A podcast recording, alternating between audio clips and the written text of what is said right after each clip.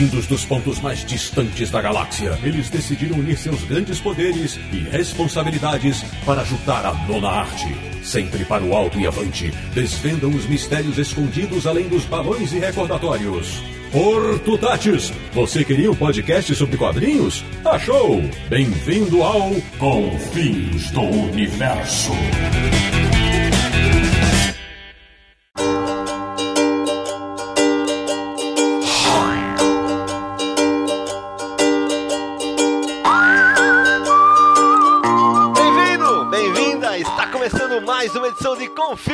Universo, que, agora que eu estou voltando da CCXP Tour lá no Recife, é o podcast mais arretado e porreta da internet brasileira quando o assunto é história e quadrinhos. O podcast do Universo HQ, né? O site mais respeitado, confiável e escalafobético que fala sobre a boa e velha nona arte. O programa de hoje vai abrir portas, mentes e quem sabe, negociações. Eu sou o Sidney Guzman, falo de São Paulo e adoraria ser um dos passageiros do vento. De Petrópolis, no Rio de Janeiro, o capeta em forma de guri, que é um dos bastardos do sul, Samir Naliato. Ainda bem que hoje em dia existe computador, porque a gente fazer essas listas no papel ia ser um sacrifício. Da República de Piranga em São Paulo, ele que recentemente descobriu a beleza de ter, veja só, rugas, Marcelo Naranjo.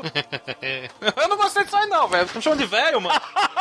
Pô, dá licença, mano. É o seguinte, dependendo do resultado do futuro do programa de hoje, eu acho que eu vou ter que fazer um puxadinho aqui, só pra guardar quadrinhos. Que bom que seria, hein? De Luxemburgo, na Europa, o nosso correspondente internacional, o homem que é um dos escorpiões do deserto, Sérgio Codespot. Na verdade, tá mais pra irredutível gaulês, mas vamos por aí. E fechando o time do Confins do Universo desta edição, nosso convidado especial, ele que é diretor de marketing do Social Comics e que viveu no leste do oeste, Marcelo Buide. Oi, pessoal, uma honra estar aqui e no meio de tudo isso, negociando mais espaço para guardar quadrinhos em casa. Muito bem, Marcelão! Pra quem não acompanhou os perfis do Universo HQ nas redes sociais, quando a gente convocou os ouvintes pra opinar sobre a sessão do Confins Universo, o programa de hoje vai falar sobre quadrinhos que merecem ser publicados, ou retomados, ou relançados no Brasil. Ou seja, um prato cheio pras editoras. Afinal, né, consultoria grátis não é todo dia. Então, não sai daí, a gente vai só tomar uma aguinha, programar tudo aqui no jeito que a gente já volta.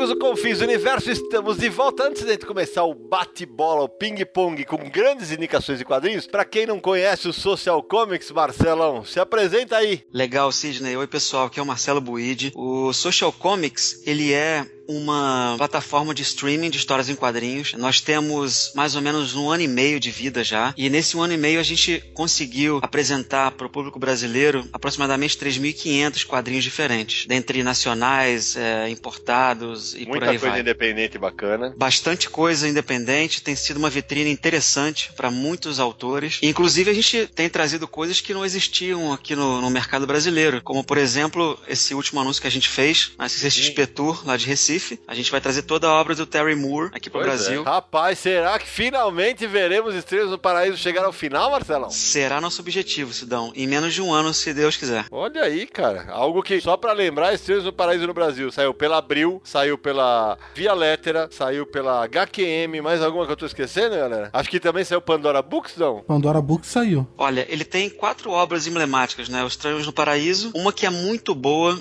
Inclusive, eu até indicaria num podcast como esse, que é Rachel Rising, que é uma obra de horror de 42 edições, lançada em sete encadernados lá fora. Uma moça que acorda no- numa cova rasa. Ela acorda da morte, vamos dizer assim. E ela quer descobrir quem matou ela. Tenho bastante curiosidade de ler esse material. Exato, é muito interessante. Tem também Echo, uma série de 30 partes de ficção científica. E a mais nova dele se chama Motor Girl, tá saindo agora nos Estados Unidos. É, não tenho certeza quantas edições serão, mas parece ser muito legal também. Bom, então agora vamos, vamos arregaçar as mangas e começar a falar de quadrinhos que merecem sair no Brasil? Então vamos lá, quem vai começar hoje? Atenção, vamos jogar os dados.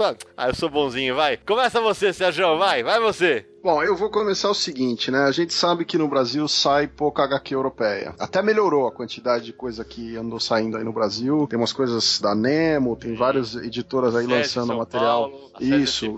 Lançando material no mercado, então deu uma melhorada, né? Assim, existem dois problemas. Existem as séries clássicas que são inéditas ou que são incompletas no Brasil, e existe um monte de material desconhecido, porque o volume de coisa que sai no mercado europeu é muito grande. Né? Então eu vou começar, por exemplo, com um autor que ganhou o prêmio Angoulême esse ano, que é o Kozei. monstro do quadrinho europeu. Kozei é um cara que tá no mercado europeu desde 1970. Então ele não tá começando agora. Ele tem uma série que chama Jonathan, que tem 16 álbuns, nenhum deles lançados no Brasil. Nenhum deles. né? Ele tem é, álbuns como Em Busca de Peter Pan, O Buda de Azur, que acho que em Portugal, se não me engano, Ah, como o Sidney estava e- comentando em Tava na off, minha lista, Cé. Tava na É. minha lista pra indicar hoje que em Portugal saiu como o Buda Azul. azul. Ele tem uma quantidade muito grande de obras e, e tudo inédito, entendeu? É, é estranho você imaginar que um autor que tá ganhando Angoulême, que tem uma carreira tão longa, inclusive agora ele acabou de lançar esse ano aqui o Merry Melodies da Disney, na versão dele, que era um sonho dele fazer alguma coisa com a Disney. E, e a, a- a Disney liberou aqui na Europa alguns autores para fazer um álbuns especiais e, e o Kozei foi um deles. Abril deve lançar essa coleção no Brasil. Eu vi os materiais aqui, eles são lindos, tá? É, eu também vi pela internet e ababei. É imperdível. Como é que um cara desse está fora do mercado? Aí fica na cabeça, pô, mas como é que pode? Mas se você pensar que o Hugo Pratt, que é ainda mais medalhão, né? O, o Corto nunca saiu na íntegra no Brasil. A gente não tem Corto Maltese inédito no Brasil, isso aí é inacreditável, cara. E assim, várias editoras já tentaram. Primeira vez saiu pela LPM, aí já saiu pela Pixel, depois agora pela Nemo. O fato é, não vende bem. O- Não, não é só o Corto que não, não sai, né? O resto da obra do Pratt, por exemplo, a obra italiana do Pratt, junto com Milo Milani, que, que ele tem Sandokan, eu acho que só a Ilha do Tesouro saiu. Pra quem não conhece tanto de Hugo Pratt, que é o italiano, um dos mestres maiores dos quadrinhos mundiais, a abertura, a brincadeira que eu fiz com o Sérgio, que ele é um dos escorpiões do deserto, é mais uma das séries do Hugo Pratt, de mercenários que viviam no deserto, que uma série de aventura incrível, um desenho um pouquinho mais rudimentar. Tem o Ernie Pike, que é dele, que Sim. também não saiu. E o Ernie Pike é em parceria com o Hector Germán Osterheld, o argentino, né? Quer dizer, que é da fase em que o Hugo Pratt vem morar na Argentina. E pra vocês terem ideia, pra quem não sabe, pra quem é mais novinho, a Argentina foi um grande polo de produção de quadrinhos nos anos 60 e 70. E o Hugo vem pra cá e produz essa série lá, em parceria. Ele tem uma quantidade muito grande de séries e tem vários álbuns solos. Ele tem Cato Zulu, ele tem Ana das Selvas, é, ele tem Jesuit Joe. Quer dizer, tem um volume de obras muito grandes aí e tudo inédito no Brasil. É isso né? aí. Ou seja, voltando ao Cosé que você falou, você falou em busca de Peter Eu citei dois volumes também. É, isso saiu numa edição compilada em Portugal recentemente, acho que no ano retrasado, pela Levoar, numa coleção de jornal. Eu tive a oportunidade de ler, apaixonei, né? O material é, é espetacular. E assim, atenção editoras, vai a primeira dica. O Cosé não tem nada no Brasil, é um negócio assustador. Porque não é um traço que é difícil de comercializar, né? Zé? E nem as histórias, né? São aventuras. É um, é um material meio exótico, não, né? Eu vou te falar que quando eu li, Sé, quando eu li o, o Buda Azul, a história se passa nos anos 60, é um jovem inglês que mora na Índia, é, só que ele não quer voltar pra Inglaterra, então ele, ele se enfia num caminhão do motorista, o motorista é tibetano e tal, ele vai acabar no mosteiro tibetano. E aí ele vai fazer amizade com dois caras lá e descobre outra filosofia de vida. O álbum é lindo, espetacular, inclusive pra quem não é leitor de quadrinhos. Uma leitura incrível. O, o trabalho dele tem muita. Essa série Jonathan, a maior parte dela se passa na Ásia, no Himalaia, no Sudeste Asiático, toda essa região. Tem muita coisa dele nessa região da Ásia. É muito bem pesquisado, é muito bem mostrado, o desenho é limpo, o colorido é muito bonito. Então é, é um material que não dá pra entender mesmo, né? Eu queria pegar o gancho. Não, você, não vai querer nada, você vai esperar que tem mais gente pra falar. Então você espera aí. Agora segura a onda aí, meu filho. Samir Laliato, sua vez indicar, meu velho. Como agora é minha vez de indicar, eu vou fazer a primeira indicação. Eu vou indicar um material que ninguém botou em lista nenhuma, então já vou aproveitar e falar de uma vez, que é o Escorpião. Ah, vai se ferrar, moleque. Você nem leu essa porra, desgraçado.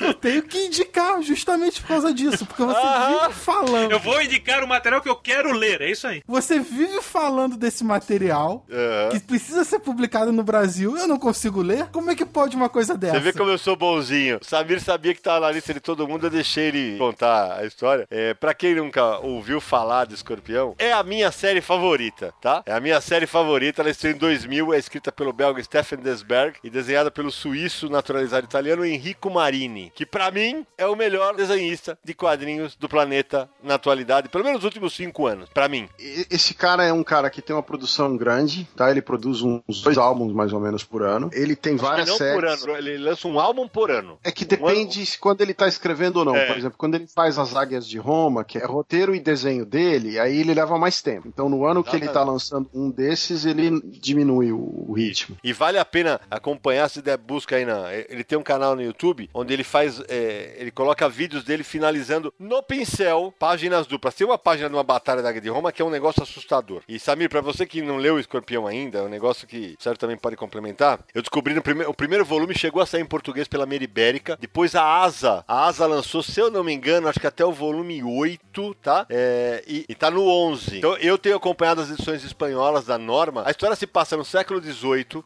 O escorpião, ele é um. Ele é um ladrão, assim. um- ele é um malfeitor do bem, vai. O cara é todo galanteador tal. E ele tem uma marca do escorpião nas costas. E toda a trama se passa no Vaticano. O, o cardeal Trebaldi, ele simplesmente arma um golpe pra virar papa. E aí escancara a podridão da igreja. Como eu vou dizer sem dar spoiler, vamos falar assim. Inclusive o escorpião está ligado. Terá laços, como diríamos, familiares com vilões da série. E o mais legal, o desenho do Marine é maravilhoso. E as mulheres são todas mulheres fatais. Tem três especiais, né? Tem a Ansea Lata, que é uma meio que uma, uma pirata, uma aventureira. Tem a cigana, a Medjai. E tem uma mulher com quem ele foi, entre aspas, casado, que é uma condessa. A trama é aventura capa e espada, né, Cê? Acho que é assim que a gente podia definir. Se você pensar nos Três Mosqueteiros, o É D'Artagnan, aí. e você jogar isso para um ambiente italiano, é perfeito. É isso Não aí. tem o que fazer. E a arte dele, ela é toda finalizada assim na aquarelinha, sabe? Na É. aguadinha. É isso então não é aquele colorido de computador, chapadão, não é aquele colorido tradicional de HQ americana. É um negócio mais na raça. E é lindo. Tá falando tanto dele, vale lembrar que no Brasil saiu o Rapaces, né? Saiu Sim. como. Saiu como Predadores em quatro álbuns pela Devir. É, o Rapazes, aliás, acho que o Rapaz saiu fora da época, sabia? Porque na época ninguém deu muita atenção pra esse material. Tinha saído pela Mary Ibérica, né? É, Lembra? É, como, chamado Rapazes mesmo. Mas aqui saiu Rapaces mesmo. Depois É. a Devir lançou. Que é inédito dele no Brasil é o Gypsy. como, é, que é um cigano. um É uma série bacana, meio futurista, assim. Em que o traço dele tá bem diferente. Mais mangá. É isso mesmo. E tem um é, chamado A Estrela do Deserto, que é Isso. também do Stefan Desberg com Marini, em que o protagonista ele desenha a afeição do Sean Connery. Sim. Faltou falar da águia, das águias de Roma. Calma que vai ser indicação. Você tá com faniquito hoje, velho? São duas horas da manhã aqui. Se os caras me fizeram gravar de madrugada, eu vou dormir às seis horas da manhã hoje. Ele vai se vingar falando sem parar. Hoje, como é, é muito europeu, ele, ele quer falar sem parar. O negócio tá bravo, velho. É bom porque é, ele quer falar muito porque ele vivencia lá a Europa, então ele tá perto de tudo. É, rapaz. Aqui a lista é grande, cara. Quem vai falar agora é o nosso convidado Marcelo Buide. Estranha, Marcelão. Bom, Sidão, eu vou sair um pouco da Europa, vou descer Boa. um pouco para a Pensilvânia, Hum, nos Estados Unidos ali, e vou indicar uma obra de um medalhão, mas que é menos conhecido do que a obra principal dele no mundo. O medalhão se chama Jeff Smith, o autor de Bone, né, que já saiu no Brasil de forma incompleta. A gente Vocês viram que o disso Marcelo fala, fala igual aquele ouvinte que nos corrigiu, Samir, do Brian K. Vaughan. É, o Marcelão é dos caras que sabe falar direito, não é igual nós. Esse do Samir a gente zoou depois, o Cavalga, né? A gente É, deixa pro final. Mas o, o nome da obra é Razzle, R-A-S-L, que é uma sigla, mas eu não posso explicar por que dessa sigla para não dar spoiler, né? Ela foi publicada de forma independente nos Estados Unidos em 15 edições a partir de 2008. Foi relançada em 2013, HC, né, no hardcover, com capa dura. E é a história de um ex-engenheiro militar, que é um ladrão também, e encontrou os jornais, os diários secretos do Nikola Tesla. E aí ele começa a fazer pontes entre mundos paralelos. E aí as coisas vão acontecendo de forma bem intensa. A coisa legal sobre a obra é que o, o Jeff Smith parece que ele conversou sobre os conceitos com o Paul Pope e com o Frank Miller antes de escrever a obra. E além disso, olha que coisa impressionante, ele estudou um ano de física, teorias de Hawkins e outros mais sobre mundos paralelos, etc. Então, para quem já leu Bone, vai achar ela um pouco diferente essa obra, mas ela é muito interessante, muito interessante. Tem umas pitadas de noir, aquele senso de desconforto, uns ângulos intensos que ele usa durante a obra. Eu li as primeiras edições e realmente era divertido. Eu só não acompanhei mais porque o volume de coisa que eu, que eu consumo é muito grande e uma, alguma coisa você tem que largar, né? Não, eu, eu ia falar que o Marcelo, pra quem já leu Bond em inglês, né? Porque no Brasil é outra daquelas que nunca chegou ao final. Começou pela Via Letra, parou. Aí teve uma,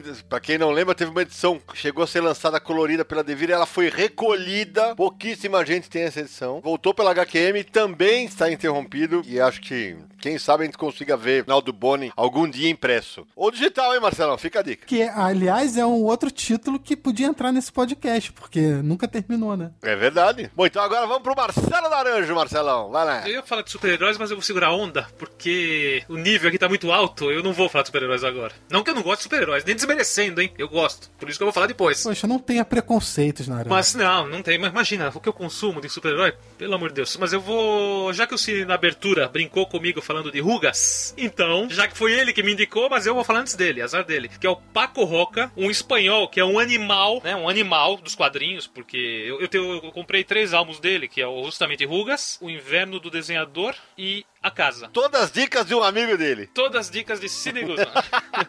Ele, pra quem não sabe, é o host do podcast Confins do Universo. Entre outras coisas. Assim, logo de cara com Rugas é um quadrinho que fala ao coração. Você tá lendo, você fica com vontade de rir, só que aí você pensa um pouquinho e você começa a com vontade de chorar. Vontade não, né? Sem dar spoiler, é o seguinte: um filho é obrigado a internar o pai num asilo porque ele tá com Alzheimer. Ele tá, ele tá no começo do Alzheimer e aí ele. É, a luta de, desse senhor pra, contra o Alzheimer, tipo, ele lê dois livros por dia e dez minutos depois ele esqueceu. É, é tocante. Eu acho que a palavra, a melhor palavra é tragicômica. Eu acho que é Porque ele isso. coloca de uma maneira que você. Parece que você vai conhecer aquelas pessoas. Você vivencia a situação.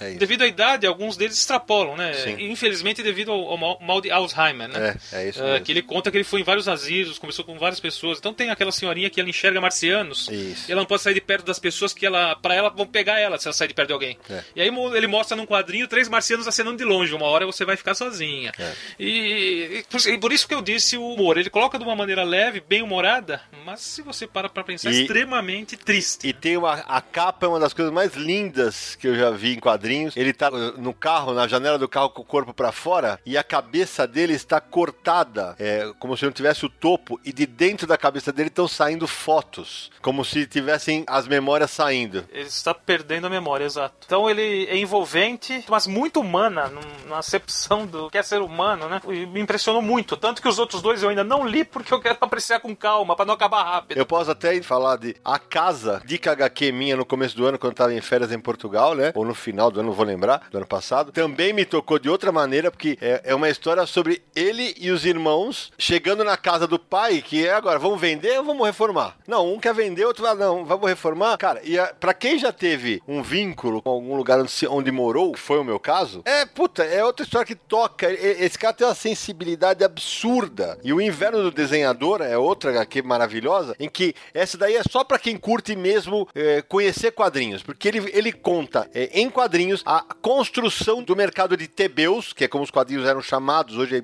na Espanha se chama de comics, é, como o mercado espanhol foi criado. Inclu- Inclusive com as falcatruas de principais autores saem, a editora grande vai lá e quebra os caras. Você vai ver como personagens, como personagem da HQ, por exemplo, o Ibanez do Mortadela e Salaminho e outros autores famosos da Espanha, é uma obra pra quem gosta de quadrinho, vale demais a pena. Bom, então acho que é a minha vez de indicar uma, né? Então vou, deixa eu ver se eu vou fazer uma de você do contra e vou indicar uma que seja super-herói. Não, eu não vou indicar super-herói ainda não. Eu vou começar por um mangá. Olha aí, hein? Eu vou indicar Mother Sara, escrito pelo Katsuhiro Otomo, de Akira, desenhado por Takumi Nagayasu. É uma história, mais uma vez, pós-apocalíptica no futuro, né? Em que Sara, a, a personagem, é separada dos seus filhos. E aí ela começa uma busca pelos filhos. Eu tinha lido dois volumes da Mary Berry, em português, no começo dos anos 2000, e fiquei encantado, fiquei louco com a história. Acontece que são sete volumes encadernados, gigantes, grossos. Aí, em 2013 ou 2014, eu tive em Barcelona. E se você for um dia a Barcelona, amiguinho que está ouvindo Confis Universo, é, procure uma loja chamada Continuará Comics. Lá tem tudo que você imaginar. E eu leio espanhol melhor do que inglês. E eu cheguei lá, tinha os sete encadernados. Ah, vieram pro Brasil e estão morando aqui. E aí eu tive a, a sorte de ler esse material, que sete volumes. Agora que o Naranjo, o Marcelo, o nosso amigo Charles Luceno, abraço, Charles você pediu pra mandar um abraço, você, é? Agora que eu- eles descobriram que as livrarias europeias entregam aqui e eu tô viciando eles em quadrinhos europeus bons, já vou avisando. É uma dica pra ser analisada. Vou aproveitar o gancho do Sidney pra não falar a mesma coisa depois do mesmo autor. Porque eu, eu marquei aqui o Domu. Uhum. Também do Katsuhiro Otomo. Muito boa. Eu li emprestado por Sérgio Codespot. E eu não li ainda. É, Seria um antecessor de Akira, né? Um senhor de idade, ele tem poderes mentais, só que ele é muito sacana, mas muito, muito nível matar pessoas a- como se estivesse aprontando. Ele é muito mal. E eles moram num condomínio. E ele sempre fez esse tipo de coisa errada com os poderes dele. Só que uma menininha, uma criança, tem poderes similares ao dele. E vê o que ele tá fazendo e começa a dar de frente com ele. Os dois entram numa guerra mental, que é um negócio de telepatia tal. É uma destruição, um negócio maluco, é sensacional. Condomínio é um condomínio desses enormes, com centenas de pessoas, e, e vira um campo de batalha para eles, né? E São três volumes em inglês, eu não sei como saiu no Japão. E eu ia complementar que, da mesma forma que saiu nos Estados Unidos do Mu, Mother Sara saía no- no- nos Estados Unidos em minissérie. Eu tenho a impressão que era fazendo de cabeça, hein, porque isso é década de 90. É, saía pela Dark Horse, se não me engano, Sérgio. É isso aí. É, isso aí. Eu já não lembrava se era da fase da Eclipse ou da fase da Dark Horse, mas é, são várias minisséries que foram lançadas com Mother Sarah ou Legends of Mother Sarah, se não me engano.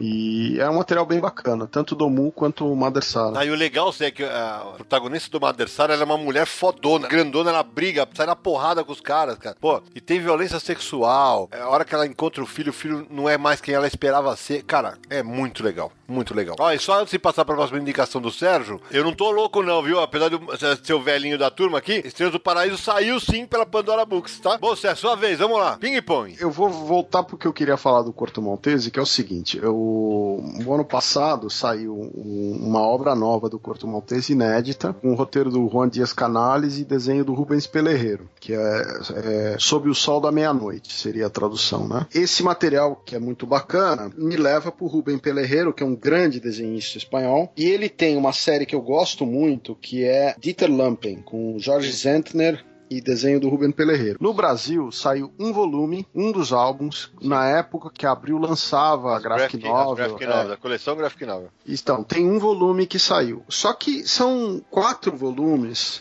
cada história uma melhor que a outra, o material é lindo, são todas aventuras mais ou menos na década de 40, em vários lugares exóticos, né? Então esse é um material muito bonito do Rubem Pelerreiro. E o Rubem Pelerreiro também é um autor premiado. Ele tem uma HQ que chama O Silêncio de Malca, que também ganhou o prêmio em Angulema. Então é outro cara que não faz sentido Sim. não ter material publicado no Brasil, né? É, é, eu, eu vou aproveitar que eu tô falando dos espanhóis e vou falar do Victor de la Fuente, que tem um material que chama Haggard. Haggard é um material é, que saiu relançado aqui né, em versão é, espanhola e francesa, em preto e branco. É um encadernado de aproximadamente aqui 210 páginas. E são aventuras meio de fantasia medieval, uma coisa meio muito bonita, um preto e branco assim, daqueles clássicos. É um material muito bacana. Então é outro material que perfeitamente um volume que podia ser lançado no Brasil que E o, e o ouvinte do Confins do Universo já sacou que o Sérgio não gosta de matemática. Quando eu falo que é uma indicação, ele já pega e dá três uma só, né? Mas tudo bem. A deixa- lista do Sérgio tá com mais de 100 títulos. Se ele não falar duas, três. Ele vai ficar no cantinho aí enquanto o Marcelo Buini manda mais uma indicação. Pessoal, agora eu vou pro independente americano aqui. Vai. Pra uma editora chamada Oni Press. O nome da obra é The People Inside. O escritor é conhecido, ele é artista também da obra. O nome dele é Ray Fawkes. Ele andou fazendo esse Batman Eterno, é, Constantine e algumas coisas mais. Que, vamos reconhecer, não foram obras brilhantes. Mas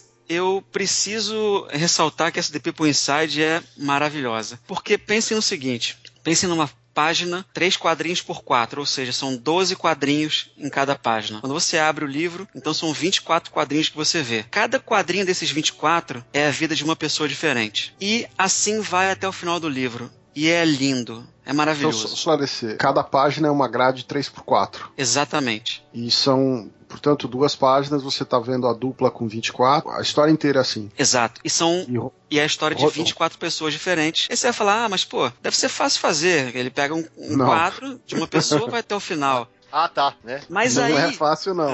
mas aí você pensa, o que acontece quando essas pessoas se encontram? Como é que a narrativa continua? Quando acontece, o que acontece quando uma pessoa morre das 24? Então, gente, é, eu achei brilhante e eu gostaria muito de ver isso sair em 2014 nos Estados Unidos. É um drama, né? mas seria muito interessante ver isso no Brasil também. Isso é de roteiro e desenho do Ray Fox? Exato, as duas coisas dele. Samir, sua vez, meu querido. A minha vez eu vou falar de um material que já saiu no Brasil, mas que há muito tempo tá fora de catálogo, que é Moon Shadow, publicado pela Globo no início da década de 90. E esse material nunca mais apareceu por aqui por algum motivo que eu desconheço. É escrito pelo J.M. Demetes com desenhos lindos do John J. Mutt. Na época que saiu que você era um menino e comprava, o redator da, da editora Globo era esse que vos fala. Olhem no expediente. É, olha lá no expediente. E, e, e eu vou ser obrigado a dar um spoiler. Rufem os tambores! Esse material era pra ter saído no Brasil, porque eu indiquei, inclusive, meu amigo, meu irmão Sérgio Codespote, pra traduzir esse material. Ele não, nós não vamos falar qual era a editora. Sérgio traduziu tudo, estava tudo traduzido, não sei se chegou a ser adaptado ou não. A editora perdeu o prazo do contrato. Não sei o que aconteceu bem. é, eles estavam trabalhando. é, eu acho até que eles tinham um problema com o número de páginas do encadernado. O material que eles estavam trabalhando tinha faltado algumas páginas no, no- no material que eles estavam trabalhando. Então, quando eu estava fazendo a tradução, eu bati e vi que tinha um- uns problemas e, e fui atrás do- dos originais para fazer o material. E eu sei que assim, é, eu entreguei, não sei como ficou a produção. Mas é essa informação do vencimento do contrato eu que tô dando. É isso aí.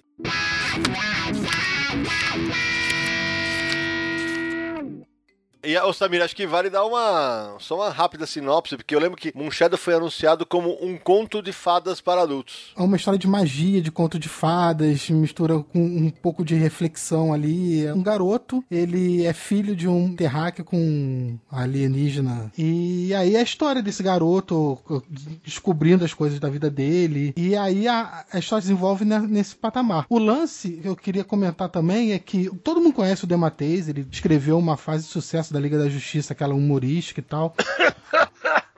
De sucesso. É, né? De sucesso, não quer dizer que eu gosto. Não, tudo bem. Eu tudo acho bem. sensacional. Então, eu- mas o, o John J. Mutt, ele tem outros materiais publicados dele no Brasil. Tem um do Wolverine com Destrutor que você comentou no podcast do Logan, mas também já saiu um Mistério Divino pela Tudo em Quadrinhos, saiu coisas do Sandman, ele trabalhou em algumas coisas. Então, é, mas são poucas coisas dele no Brasil também. Drácula. Sim, ele fez. E esse é um material lindo dele. E tá aí fora de catálogo décadas. É uma história realmente linda. Sua vez, Marcelo Naranjo. Precisamos falar sobre a Image Comics. Ó, Ah, lá vai. Aí vai, vão ter alguns títulos pra falar. Então, infelizmente eu não sou mais indicado porque eu admito que eu não leio tanto importado, mas eu tenho visto nos últimos anos muita gente elogiando muita coisa que tem saído lá fora e que simplesmente não chega aqui. Então, eu vou indicar uma que eu comprei importada.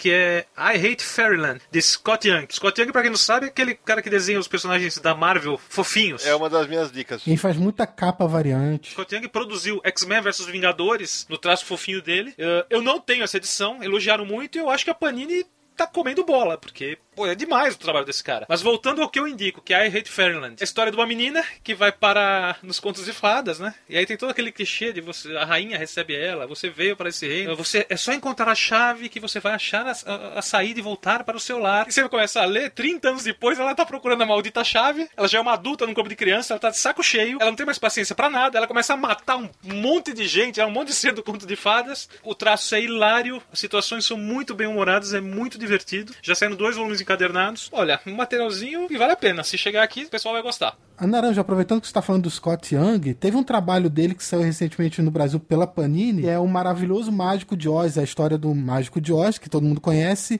ilustrado pelo Scott Young. É um material que não sei se está fácil de encontrar ainda no mercado, mas quem tem curiosidade para conhecer o traço dele, é só procurar. Boa dica. Então agora vou eu. Vou surpreender, todo mundo tá achando que eu vou pra Europa. Não, eu saí do Japão, agora eu vou pra Argentina. O Sérgio conhece esse material, também já leu. O talvez tenha lido, porque, se eu não me engano, algumas histórias dele foram publicadas aqui no Brasil. Não vou lembrar em que revistas. Tô falando de Alvar Maior, escrito por Carlos Trio e desenhado por Henrique Breccia, que é um monstro dos quadrinhos mundiais e não só argentinos, tá? A Norma da Espanha lançou quatro volumes que você encontra ainda na, em, pela internet, você acha, compilando todas as histórias. São histórias curtas, tá? Se passam no Peru, no século XVI, né? E o Alvar Maior, ele é filho, a mãe dele era inca e o pai era espanhol. Aí, cara, ele vai atravessando a América Latina, tem, ele tem um amigo índio chamado Tihu, e, e em aventuras que misturam misticismo, dia a dia, ó, material preto e branco soberbo. E eu, eu- você lembra, Sérgio, eh, disso ser publicado no Brasil? Que eu lembro de Alvar Maior, se não me engano, em edições talvez da Mosquito. Pode ser. O Henrique Breccia é filho do Alberto Breccia, que é outro monstro dos quadrinhos. Sim. E, inclusive, ele é um cara que tem histórias como Morte Cinder, né? Ele trabalhou o Hector German Osterheld. é um, um cara que tem um volume Inclusive grande. no de- clássico Eternauta, né? Que agora já Isso, não é mais inédito aqui no Exatamente. Brasil. Agora, o- vale lembrar que na existe um tipo de traço que aqui na França se chama o branco e preto argentino, que é a escola dos dois Brettias e do, do Prat. Sim. Que eles chamam de o branco e preto argentino. Toda uma geração de desenhista que viveu ao redor desses Verdade. caras. Verdade. Ô, você lembra onde saiu a Van Maior no Brasil? Em que revista? Eu não, eu não lembro se era na Animal, na Aventura. Eu, eu sei que saiu, mas eu, pouquinho. Não, não tô lembrando não. Quem sabe nossos ouvintes lembrem pra gente. Enquanto isso, Sérgio, vai indicando mais uma aí, vai? Vamos lá então, Vou falar de um cara, de um europeu chamado Patrice Pruin. O Patrice Pruin é um cara que faz quadrinho meio aquarelado, tá? As histórias dele, ele tem quatro álbuns e as histórias se passam entre o século XVIII e o século XIX e são todas, desculpa, século XVII e século XVIII. São todas as histórias na época que os franceses e os ingleses lutavam no- nos Estados Unidos contra os índios. Então ele tem Iroquois, Frenchman, Pawnee e Canoe Bay. Esses volumes são volumes espetaculares, tá? Cada volume desses tem mais ou menos cento e tantas páginas, tudo aquarelado. São aventuras históricas nessa época, com os índios lutando contra os europeus, lutando ali para manter a, a, a, a sua cultura, a sua identidade, e os europeus tentando fazer aquela coisa meio sobreviver na colônia, né? É um material lindo, diferente e pouco conhecido, porque é editado pela Daniel Maguen, que é uma editora menor aqui da França, com tiragem mais limitada. Te confesso que nunca ouvi falar, fiquei curioso. Já devia ter ouvido falar, porque a gente costuma publicar no Universo HQ. Ah, aqui. não, mas eu nunca li, né? Eu tô falando. É, mas é, é, é raro. A tiragem, é- a tiragem da Daniel Maguen é menor, né? Legal. E é bem bonito isso aqui, cara. Sua vez, Marcelo Buidi. Vou indicar agora, já pendendo mais pro mainstream, uma obra da Image Comics chamada East of West. Que foi É a minha obra- brincadeira com o Marcelo na abertura, né? Que ele é um rapaz do leste e do oeste, né? É uma obra do Jonathan Hickman e do Nick Dragota, que foi uma dupla que trabalhou junta no Quarteto Fantástico na Marvel. E eu vou dizer que ela representa um- uma ficção científica western. A história dessa dupla é que eles se encontraram num evento da Image Comics, uns anos atrás, e conversaram sobre fazer uma obra juntos. E aí o Hickman queria fazer uma série de western e o Dragota queria fazer ficção científica. E eles falaram: não, vamos fazer as duas coisas juntas então. Legal. E aí surgiu o East of West. Já passou do número 40 nos Estados Unidos, são seis encadernados já. E basicamente é um futuro distópico. O mundo ficou dividido em sete territórios. Na verdade, quando eu digo mundo, né, é bem mais focado nos Estados Unidos, né? Então, são sete territórios. É como se a Guerra Civil Americana continuasse até o futuro, como se ela nunca tivesse terminado. A história mistura política, ficção científica, mitologia. A arte é linda, as cores são lindas do Frank Martin sobre né, os desenhos do Dragota. O Frank Martin, que é brasileiro. Brasileiro. Olha, eu não sabia. É, É, brasileiro. Pra quem gosta de Game of Thrones, Senhor dos Anéis, qualquer faroeste, óperas espaciais e coisas do gênero, é, esse pessoal vai se deliciar. Então eu indicaria essa obra, gostaria muito de vê-la no Brasil e sem esperar o próximo número, ela te prende muito. Então minha indicação da Image Comics é East of West. Muito legal. Samir, sua vez. Minha próxima indicação é de um, é um quadrinho baseado numa série bastante famosa, mas o quadrinho nunca chegou por aqui, que é Doctor Who, publicado pela Titan Comics. E a Titan tem vários quadrinhos dedicados à série, cada uma delas é estrelada por uma encarnação do Doutor. Então, uma é pelo nono Doutor, outro pelo décimo, décimo primeiro e assim vai. E, inclusive, recentemente, a desenhista brasileira Adriana Mello tem ilustrado umas histórias dessas, ah, se não me engano, dedicada ao nono Doutor. Mas é, é- são quadrinhos de uma série que faz bastante sucesso e que nunca chegou perto de sair por aqui. E achou difícil que saia. Essa Uma, uma, uma curiosidade do Doutor Who em quadrinhos é que já saiu pela Marvel. Na Olha aí. década de 80, a Marvel tinha uma revista mensal do Doctor Who. Naranja, sua vez. Ah, eu tô saudosista então. Saudosista, apesar que a série não é tão antiga assim, mas todo mundo conhece ela como a série mais é, bem escrita da década de 90. E não chega ao final no Brasil de jeito nenhum, que é o Starman, do, escrito pelo James Robson e Tony Harris. Uma arte maravilhosa, né? Aquela coisa meio arte deco. Uh, saiu no Brasil pela Magnum. Que era uma editora que publicava revistas de armas e revólver. Se aventurou rapidamente pelos quadrinhos, mas não deu certo. Saiu pela Tudo em Quadrinhos, alguma coisa, pela Brain Story e pela Panini, uma edição bonita, em capa dura, igual a que foi publicada no mercado norte-americano, mas parou no primeiro volume, infelizmente. Que o Universo minha... HQ já cobrou N vezes a Panini, mas pelo a jeito... A minha esperança, por que não naquele formato de 100 balas, de Planetary, pois que é. lançado várias edições Vertigo nesse formato... Como já faz alguns anos que saiu, podia, de repente, republicar aquela história em um formato mais barato, né? E... Exato. Exato. E tentar dar continuidade pra série, porque o material é espetacular. E realmente, como dizem, é muito bem escrito. É saudosista, é bem legal. Bom, já que falam em saudosismo, vou testar os quatro velhinhos de plantão e ainda não vou pra Europa. Atenção, eu vou falar uns nomes aqui de personagens e vocês completam o nome da série, tá bom? Bebê, Blackjack, Dart, Ruka, Martin Champion, Morfea, Paco Rato. Esquadrão Atari. Ah, meu Deus.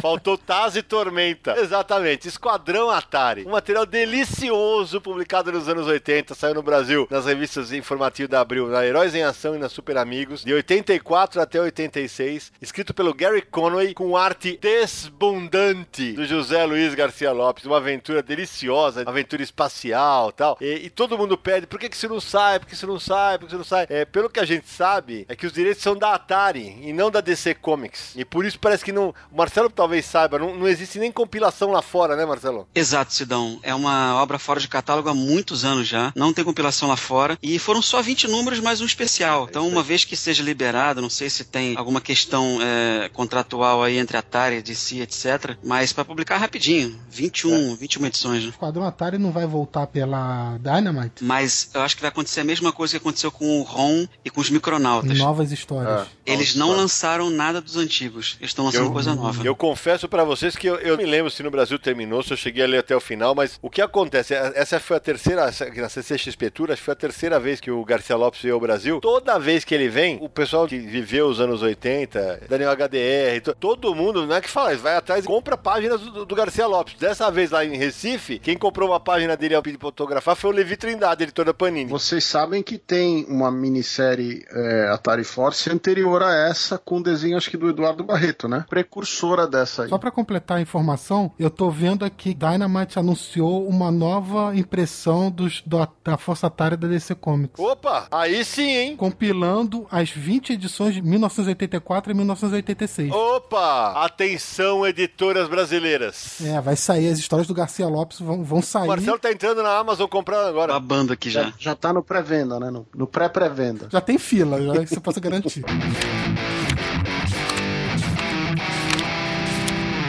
Bom, eu vou falar agora uma HQ que é espanhola, que é do Pérez Navarro, desenho do Martin Sauri, chama La Odisseia, que é a Odisseia, famosa Odisseia. Né? Hum. Mitos gregos é um material preto e branco espetacular. Quem lia a revista Epic Illustrated vai lembrar que a Odisseia saía na Epic Illustrated 1980 e bolinha, então é pros velhinhos mesmo. E esse material tem introdução de um outro grande fera, que é o Fernando Fernandes, que é um outro artista espanhol praticamente inédito no Brasil, que tinha Zora e Drácula. Zora era uma história de ficção científica, tudo pintadinho, bonitinho, quando a HQ era feita na mão pintada. Drácula pintado também. Então esses espanhóis são to totalmente desconhecidos no Brasil, que um material maravilhoso. Esse aqui é preto e branco, saiu pela Norma, né? Essa edição que eu tenho aqui. Sua vez, Marcelão. Agora eu vou de Europa, vou indicar Sanctum, é uma obra lançada pela, bom, pelo menos nos Estados Unidos, pela Humanoids, do Xavier Dorisson e do Christoph Beck. A aventura de um submarino americano navegando pela costa síria e recebe alguns sinais de rádio que eles não sabem de onde, das profundezas. Eles vão investigar o que, que é, descobrem um naufrágio, um navio naufragado russo. Na verdade, é um submarino russo naufragado 70 anos antes. E aí eles vão investigar mais ainda esse sinal, porque se existe um sinal de rádio por alguém será que tem gente viva lá dentro? Então as coisas vão acontecendo e é aquele thriller, né? Aquele é, ficção científica com horror que te prende até o final e você realmente se envolve e não consegue parar de ler. Então minha dica agora é Sanctum, da Humanoids, do Dorisson e do Beck. Boa dica. Samir? Bom, eu vou manter na área mais super-heróis, mais mainstream. Tem uma série que há muito tempo que nos Estados Unidos o Mark Waid se juntou com outros autores quadrinistas que criaram a Gorilla Comics. E essa editora acabou não indo pra frente, foi cancelada, foi fechada. Deixou um monte de gente sem receber, inclusive brasileiros. Olha só. Tem uma série do Mark Wade chamada Empire, que nunca saiu por aqui, que mostra um mundo, um, mostra um super vilão que conseguiu aquilo que todo super vilão tenta e não consegue, que é dominar o mundo. Ele domina o mundo e faz dele seu império. E a história é sobre esse vilão que é o imperador do mundo. Esse quadrinho nunca saiu no Brasil, não, parece que nem tem previsão, enfim. Mas é interessante, assim, você ver a brincadeira que ele faz. Mas a história se conclui, Samir? Putz, não, o negócio me pegou. Eu teria que ver como que tá o status dela. Eu tô colecionando. A história não se conclui. Eles. O que eles fizeram agora, é, lá nos Estados Unidos? Eles republicaram a obra dessa época inicial e estão seguindo com novas histórias. Mas na, pelo selo da Gorila mesmo? Não, não, não, não. Agora tá por outra editora, hum. é pela IDW e tá no segunda coleção já. Acabou de sair um chamado. Acabou não, né? Em 2015 saiu um segundo volume chamado Uprising. Legal. E parece então que eles vão continuar com essa série. Sua vez, Marcelo Naranjo. Uh, vamos de DC Comics, com a dupla Garth Ennis e John McCrea. Eles, eles escreveram duas séries bem bacanas. Hitman, uh, saiu alguma coisa aqui, que é o, um super-herói que tem dois poderes: telepatia, ele lê os pensamentos, visão de raio-x. Só. Ele é uma espécie de justiceiro sacana. Uh, ele é um assassino de aluguel, tiradas impagáveis. Bicho é ruim que dói, só que uh, as piadas são sensacionais. E até com o lobo ele apronta. E muito. Coitado, como o lobo. O lobo sofre na mão dele. É mole. Saiu alguma coisa de novo pela Brainstorm, né? Também pela Magnum. Pela Magnum, também pela Magnum. Infelizmente, nunca mais saiu nada por aqui. Teve 60 edições nos Estados Unidos e alguns especiais. Fazer o quê? E também dessa dupla, o Demon. Aquele, o demônio criado pelo Jack Kirby. Que é o Etrigan, né? O Etrigan. Teve uma série que eu não cheguei a ler, mas eu sei que a fase foi muito elogiada nos Estados Unidos. E mesma coisa, aquela pegada de muito humor, escatologia, bem que podia chegar aqui. E o Etrigan é o desespero dos tradutores, porque ele fala tudo rimado, né? Depende do autor, viu? Tem uns autores americanos que pularam essa coisa dele falar rimado. É, é, é porque, na verdade, a rima mostra o status dele no inferno, né? Tem esse lance. Então, se ele parar de rimar, significa que ele caiu de status. É, isso para mim, isso para isso para mim chama preguiça do roteirista. Exatamente, o cara que não quer fazer. Isso chama preguiça, braço curto, horacismo, sabe? Do Horácio, né, do Maurício, sabe? Agora sim, vamos ao velho continente. Vamos falar justamente da obra que eu usei na minha apresentação. Durante muitos anos da minha vida, eu sempre falei que a minha HQ favorita chamava-se Os Companheiros do Crepúsculo, do François Bourgeon, um francês, e aí finalmente a Nemo lançou no Brasil. E tem uma outra obra dele que é espetacular, chamada Os Passageiros do Vento. Originalmente em cinco tomos, que foram lançados pela Miribérica, em Portugal, e que chegaram no Brasil com muito custo. Era, os cinco primeiros era Rapariga no Tombadilho, Pontão, A Feitoria de Judá, A Hora da Serpente e Ébano. E aí todo mundo achou, o final era meio aberto tal, né? Isso foi nos anos 80 tal. E a história se passa no final dos anos 1700 e mostra a Isa, que é a protagonista, ela tem a identidade dela roubada. Ela era uma nobre que alguém toma a identidade dela e de repente ela se vê sem, sem identidade. Ela vai cair num barco, vai atravessar o, o oceano e vai viver aventuras, putz, da França até a África.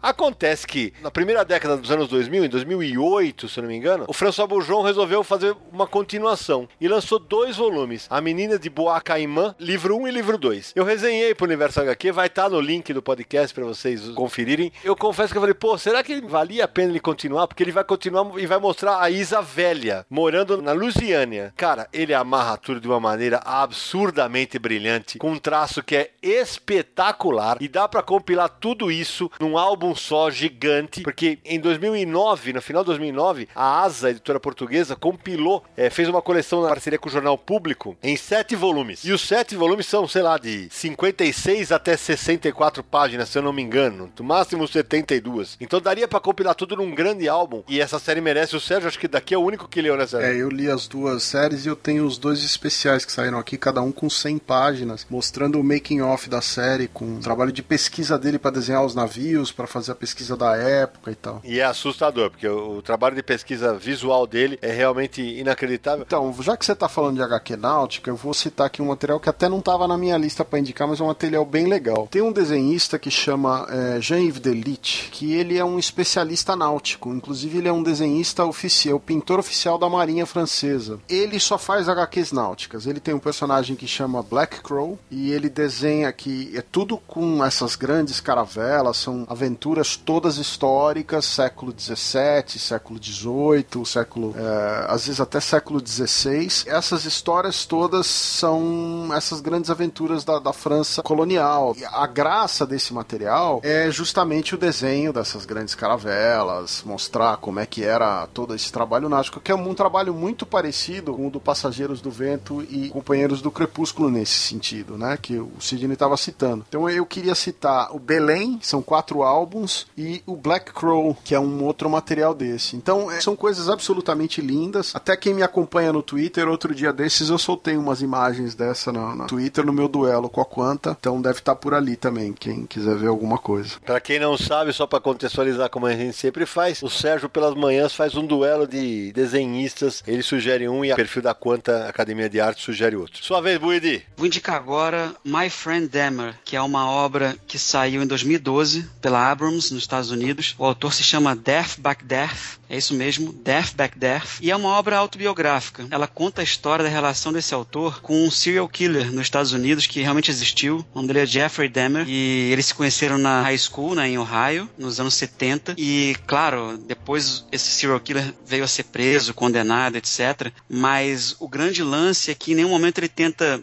defender o serial killer. E aí o retrata como uma pessoa problemática, problemas com álcool, com relacionamentos, até um pouco de bullying em alguns momentos. Então, é, essa obra me tocou bastante e eu li de uma tacada só, apesar de não ser muito curta, mas é one shot e dá pra você ler numa tarde e acho que é bem legal. My Friend Demer. Bacana. Samir. Eu vou falar de um quadrinho que é antigo, mas e tão antigo que entrou em domínio público. Eu vou falar de Little Nemo, é um clássico dos quadrinhos, que mesmo estando em domínio público, parece que não encontrou editora interessada no Brasil. Vale lembrar que a Quadrinhos na Companhia chegou a anunciar que lançaria o material. Vocês lembram disso? Verdade. Faz tempo. Não faz tanto tempo assim, Não, não. faz tempo de uns dois, três anos aí. Ficou por ah, isso. sim. E é tanto entrou em domínio público que outras editoras e autores começaram a fazer projetos com os personagens e tal, porque, né, eles puderam fazer tanto que a IDW lançou um quadrinho chamado Little Nemo Return to Slumberland. Esse, claro, não vai ser domínio público, aí tá lá com os autores, mas que chegou a ganhar o Eisner Awards, essa história. Então, esse mundo do Little Nemo seria interessante também a gente poder ver por aqui. Naranjo, é, não faz tanto tempo assim, não. Imagina, a minha memória tava beleza. Foi em 2010. Sete anos. Só sete anos, tá bom? Nossa. E eu tô esperando até agora e nada. E até agora, nós estamos ainda em Slumberland, esperando a gente cair da cama pra ver se sai. É só, só um sonho mesmo pra chegar. Eu vi uns originais o ano passado. Eu já tive a oportunidade de ver originais também. Cara, é, Little Nemo é um negócio absurdamente maravilhoso. É sensacional num grau assim. Ah, mas o final é sempre igual, o menino cai da cama. Mas o que se passa antes, cara, é, é soberbo. Isso merecia sair aqui, merecia mesmo. A arte é um negócio à parte, né? É, até hoje. É lindo demais. E quando que a gente vai ter o crossover do Little Nemo com Sandman? Nós já vimos. Numa das HQs do Sandman tem uma hora que ele, ele encontra um menino, que é aquele do Sandman super-herói, que era uma menção ao Little Nemo, na verdade, né? Era uma brincadeira com o Little Nemo. Bom, já que o Samir falou de Little Nemo, que é um clássico, vou falar de três clássicos que estão sendo reeditados nos Estados Unidos. Dificilmente vão chegar aqui. Eu tenho acompanhado com aquela vontade, aquela coceira de comprar, mas é caro, né? Então fica na vontade. É, o Ferdinando, o, tá saindo em capa dura. Se eu não me engano, já são. Lil Abner no original. Vou chutar. Acho que está por volta de 10 volumes, deve ter uns 20 volumes. Acredito que a coleção completa vai ter 20 volumes, alguma coisa assim. Até imagino o capricho com o qual essas edições devem estar sendo publicadas lá fora. Popeye ganhou uma coleção com todas as tiras do criador original, Elzy Segar, também um material fantástico, e Dick Tracy, o bom e velho Dick Tracy, o bom e velho detetive, o primeiro a usar um reloginho lá para se comunicar com, com, os outros policiais. Também uma coleção extensa, republicando todo o seu material. Eu sou doidinho por esse tipo de material, mas vai ficar na vontade, por enquanto. Olha, eu vou te falar que eu também, mais fácil, Naranja, enlouqueceria com esse tipo de material, porque tem muita coisa bacana, Terra e os Piratas, por exemplo. Popeye é lindo, que eu tenho as edições. O material da reedição do Mickey é lindo, que você não citou, mas é da mesma coleção, se não me engano. Mickey tá saindo aqui. É, então, esse que tá saindo no Brasil, né? É a mesma coleção. Uhum. Esses materiais, a qualidade deles, gráfica, a qualidade da edição e o conteúdo é um negócio de ficar doido. Belo resgate.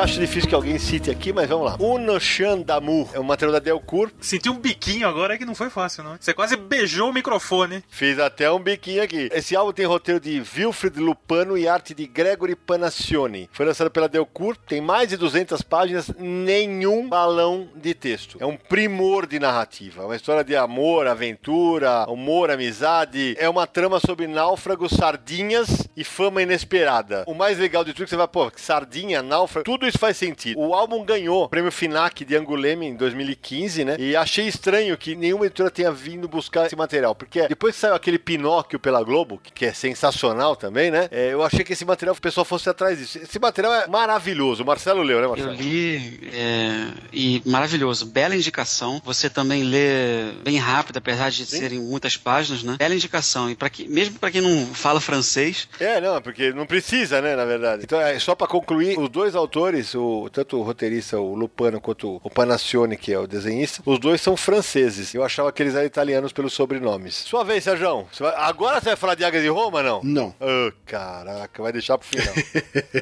Eu vou falar de Schwartz e Ian, Gringos Loucos. Gringos Loucos é uma dramatização de uma história que os três autores viveram, que é o, é o Gigi, o André Franquin e o Morris. Morris é o criador do Lucky Luke, o Gigi trabalhou muitos anos no Spiru e o Franquin é o criador do Gaston Lagaffe. E eles foram juntos pro México, 47. Essa história contada pelo Schwartz e pelo Ian é, na verdade, 48. É uma brincadeira com a viagem deles, é é uma adaptação da viagem deles em quadrinho, todas as aventuras que eles passaram. Eles viram um personagem nessa história e eles mostraram um monte de aventuras que eles passam como se fossem personagens. Para quem acompanha aí o lançamento do SESI SP, são os mesmos autores da Mulher Leopardo. Quem Sim.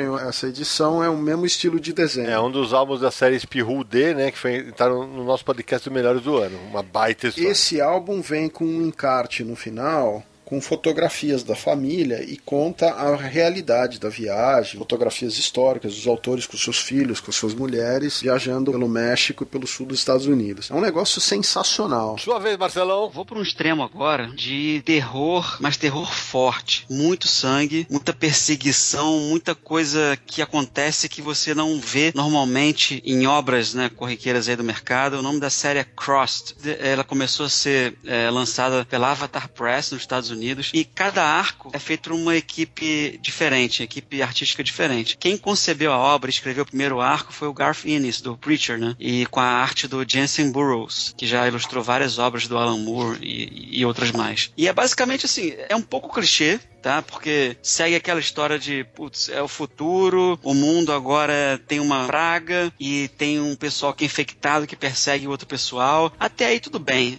O clichê tá aí, mas a forma que as coisas acontecem e é tudo tão extremo, a parte de violência, a parte de, Pra quem gosta de obras mais extremas, terror, sangue, é, sequências de perseguição, é, violência extrema, é, eu acho que é um prato cheio, vários arcos por equipes diferentes e tendo começado pela primeira série com Garth Ennis e eu recomenda, eu recomendaria então Crossed pra quem gosta de terror extremo. Boa. Vai lá, Samir. A gente tá falando bastante de Image, né? A gente já comentou algumas vezes. Eu também vou pra editora e vou falar de Invencível. Invencível é um material de um super-herói adolescente, filho de um outro super-herói, herdou os poderes dele. E aí tem que lidar com esse fato de estar desenvolvendo os poderes, e é, tem um, um forte teor humorístico. É uma, é uma aventura bem divertida, leitura muito agradável. Escrito por quem, menino Samir? Escrito por Robert Kirkman, que é o mesmo Muito bem. autor de Walking Dead. Tanto que o Kirkman, que faz tanto sucesso aí com a série de televisão do Walking Dead, recentemente Invencível, os direitos de Invencível foram adquiridos para se tornar filme. Então pode se tornar um gancho também para voltar a ter mais interesse nesse título aqui no Brasil. Teve algumas edições publicadas nos últimos anos pela HQM. Foram publicados quatro volumes, sendo que o último foi em 2012, chamado O Melhor da Classe. Chegou até a ser anunciado um quinto volume para 2015, Fatos da Vida, mas é, não saiu. E a gente continua esperando, porque esse é um material que vale a pena. Um material super bem divertido. Uma pena, realmente, infelizmente, esse material da Kemi tá tendo problemas para dar continuidade na publicação dele. E se esse filme der certo, né, pode também ter um, aí um interesse pelo título e Verdade. atrair mais público pra ele também, como aconteceu com Walking Dead. Muita gente compara com as melhores fases do Aranha Invencível. Aquele frescor de, de uma coisa que parece nova mesmo. Bom humor enquanto ele tá aprendendo a usar os poderes, né? A relação entre os pais é bem legal. Tem umas reviravoltas que, né, dá nó na cabeça. O Kirkman é um cara que é especialista em escrever novela. E o Homem-Aranha, na fase mais legal dele, ele era uma novela. Então tem essa similaridade. Ô, Sidão, deixa eu fazer um ato falho aqui, corrigir um ato falho, que eu preciso falar. Quando eu indiquei Little Nemo, eu não mencionei o nome do autor. É, Winsor McKay. Winsor McKay, né? Tem que falar. Vai, Naranjo.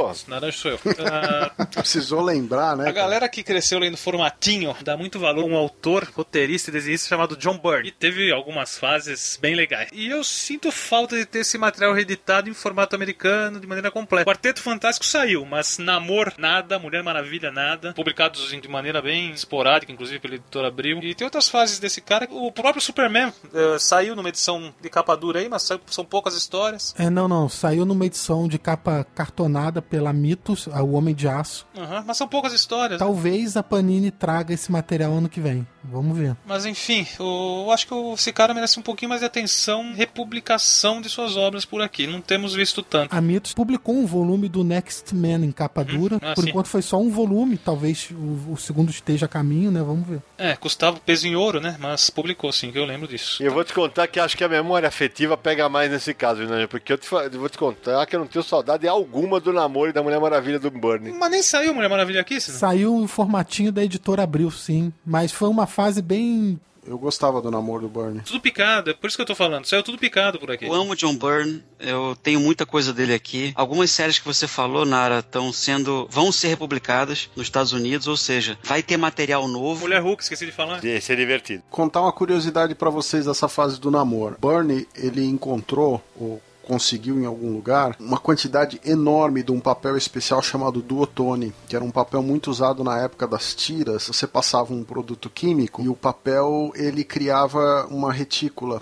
Você tinha a chance de fazer dois tons de retícula. Esse namoro do Bernie tem várias edições que ele usa esse recurso feito nesse papel. É um negócio bem interessante, um visual diferente. O omake que ele fez é mais ou menos do mesmo princípio. Bom, então agora é minha vez. Eu vou voltar pro velho continente. Alguns leitores do Universo HQ e ouvintes do Confins do Universo já leram obras desse autor por causa de uma resenha que eu fiz. É o francês Chabuté, que é um monstro dos quadrinhos europeus hoje. É pra mim um dos melhores desenhistas do planeta. Eu fiz uma resenha de uma obra dele em 2014 chamada Um Pot, olha que bonito, Um Pot de Bois e d'acier, que é um pedaço de madeira e aço. É uma história de 336 páginas, sem nenhum balão de texto, toda num preto e branco brilhante, e ela é toda protagonizada por um banco de praça. O tempo inteiro só tem um banco de praça na história. E ela é mostrada em vários ângulos, em várias, em várias estações do ano, e as pessoas sentam lá e as histórias dessas pessoas vão sendo contadas. É um show de narrativa. É um absurdo o que esse cara faz. Além dessa obra dele, ele fez uma adaptação espetacular que eu comprei em espanhol e indiquei nas minhas redes sociais. É, ele fez Moby Dick. Ele tem um outro chamado que eu comprei uma edição italiana chamado. Em italiano é Luna Piena, é lua cheia, né? Tem um outro chamado Tut Seu, que é uma história nos mesmos moldes da do banco, só que é, essa com pouquíssimo texto. Tudo gira em torno de um farol daqueles que ficam para sinalizar para os navios. O cara é absurdamente talentoso. É, e no Brasil, infelizmente, pouco conhecido. Material que não tem texto. Esse cara já ganhou um monte de prêmios. O Sérgio sabe melhor do que eu, um monte de prêmio na Europa. E merecia muito ser conhecido no Brasil. Ah, Sérgio, faltou complementar uma, tá? Faltou dizer uma. Eu li mais uma obra dele chamada Purgatório. Eu li a edição espanhola. É, eu até fiz uma brincadeira quando eu, quando eu tava em férias em Portugal. Entre aspas, eu li essa edição na neve. Eu abri falando que eu ia ler um quadrinho na neve, né? É a história de um cara que não tem família e só tem um amigo em outro país. Aí ele ganha uma casa de herança, a casa pega fogo, ele perde tudo, a seguradora enrola o cara para não pagar. Bom, ele vira mendigo, morre atropelado. é, e aí, cara, aí que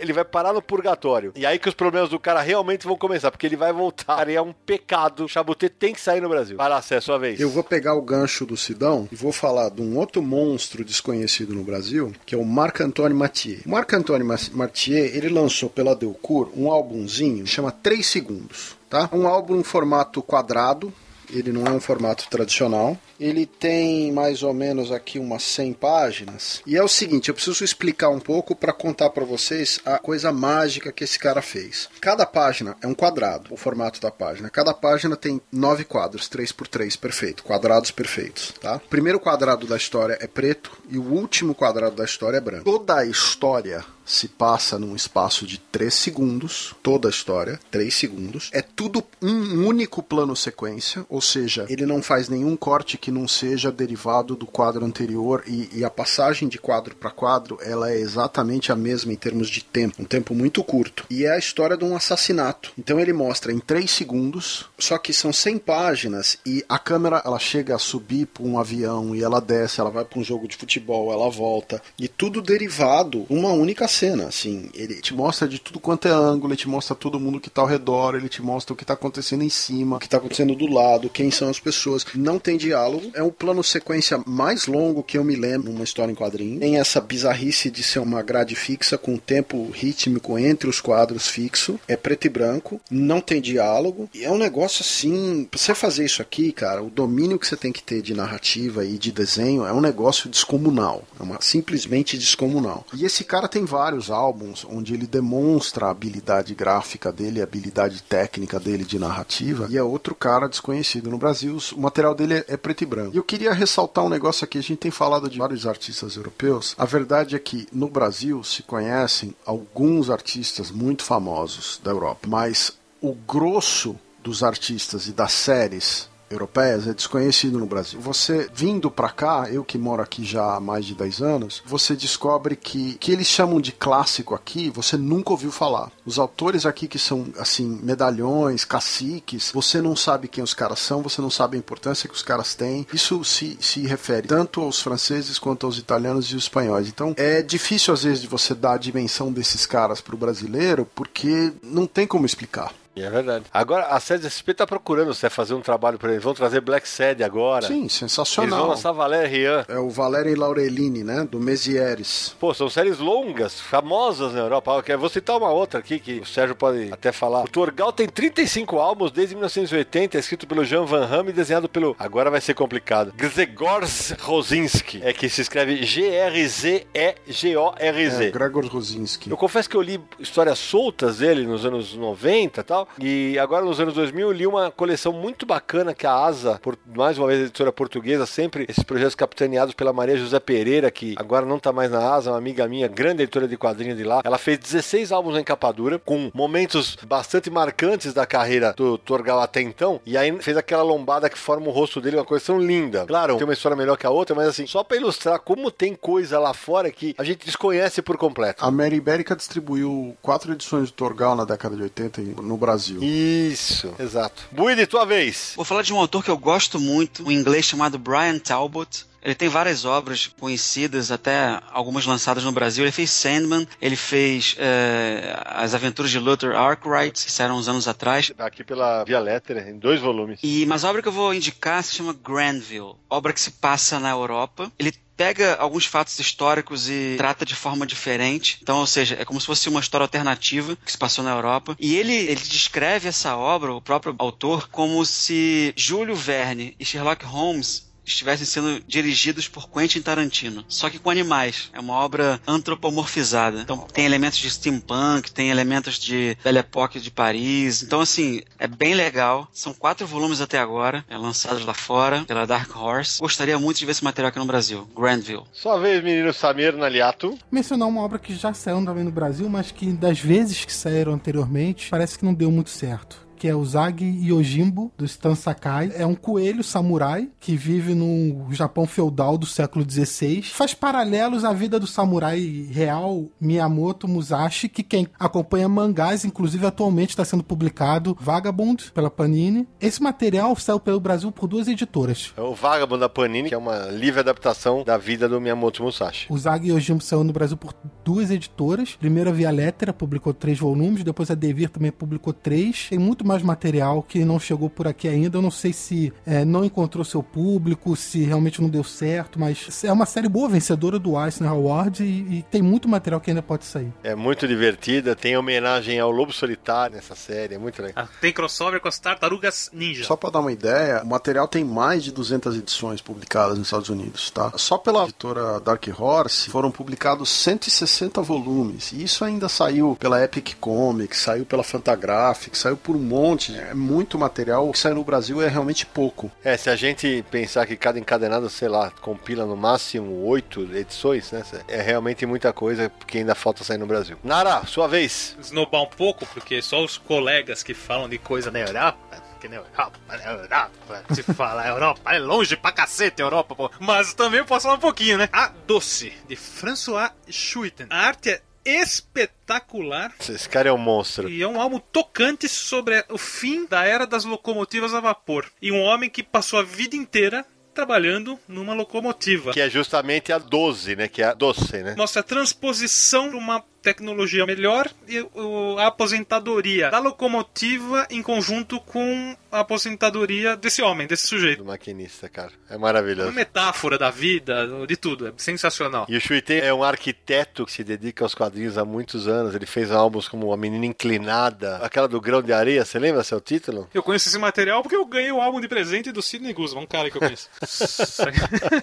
Sempre alegrando os amigos com presentes bacanas. Dê quadrinho de presente, é o que eu falo. Curiosidade desse material é que a edição francesa tinha uma página, se você colocasse de frente para a câmera do seu computador, num site específico que, que, que tinha um endereço na edição, ah, é. ele te mostrava uma animação em 360 graus da locomotiva. Muito bem lembrado. Esse material da teoria do Grande Areia faz parte da série Cidades Obscuras, não faz? Da Menina Inclinada. Isso, exatamente. É outra série. Isso aí. Tem um título publicado em português ou, ou distribuído no Brasil. É isso aí. E, e essa edição que o Naranjo leu foi publicada pela ASA em Portugal. Bom, eu vou também agora para uma indicação. Agora eu vou para os Estados Unidos. Eu achava que isso já teria sido citado aqui. A gente falava em off. Tava na lista do menino Marcelo Buide, mas quem vai falar sou eu. Eu vou citar Jim Henson Tale of Sand. O que, que é essa história? É um roteiro perdido do Jim Henson e do Jerry Jew, que foi adaptado para os quadrinhos pelo canadense Ramon K. Pérez. A história é a seguinte: entre 67 e 74, o Jim Henson e o Jerry Jew é, prepararam três versões de um roteiro para um longa-metragem, que era o, o Tale of Sand. Eu tenho a edição espanhola chamada Cuento de Arena. Mas quando eles estavam trabalhando nas últimas revisões do roteiro, o Henson começou a trabalhar na produção do Vila Sésamo, agora para quem não sabia quem é o Henson, né? E também dos Muppets. E aí ele abandonou o cinema experimental e ficou focado nos projetos e ele ganhou fama pelo mundo inteiro. A história é uma delícia. O Marcelo leu, né, Marcelo? Não, a história é muito legal. É, concordo com o Sidão. Bela obra, inclusive ganhou prêmios, né? Ganhou prêmios lá fora. Poderia vir pro Brasil, sem dúvida. É, tô estranhando, não vi. E o desenho do Pérez é realmente muito bacana.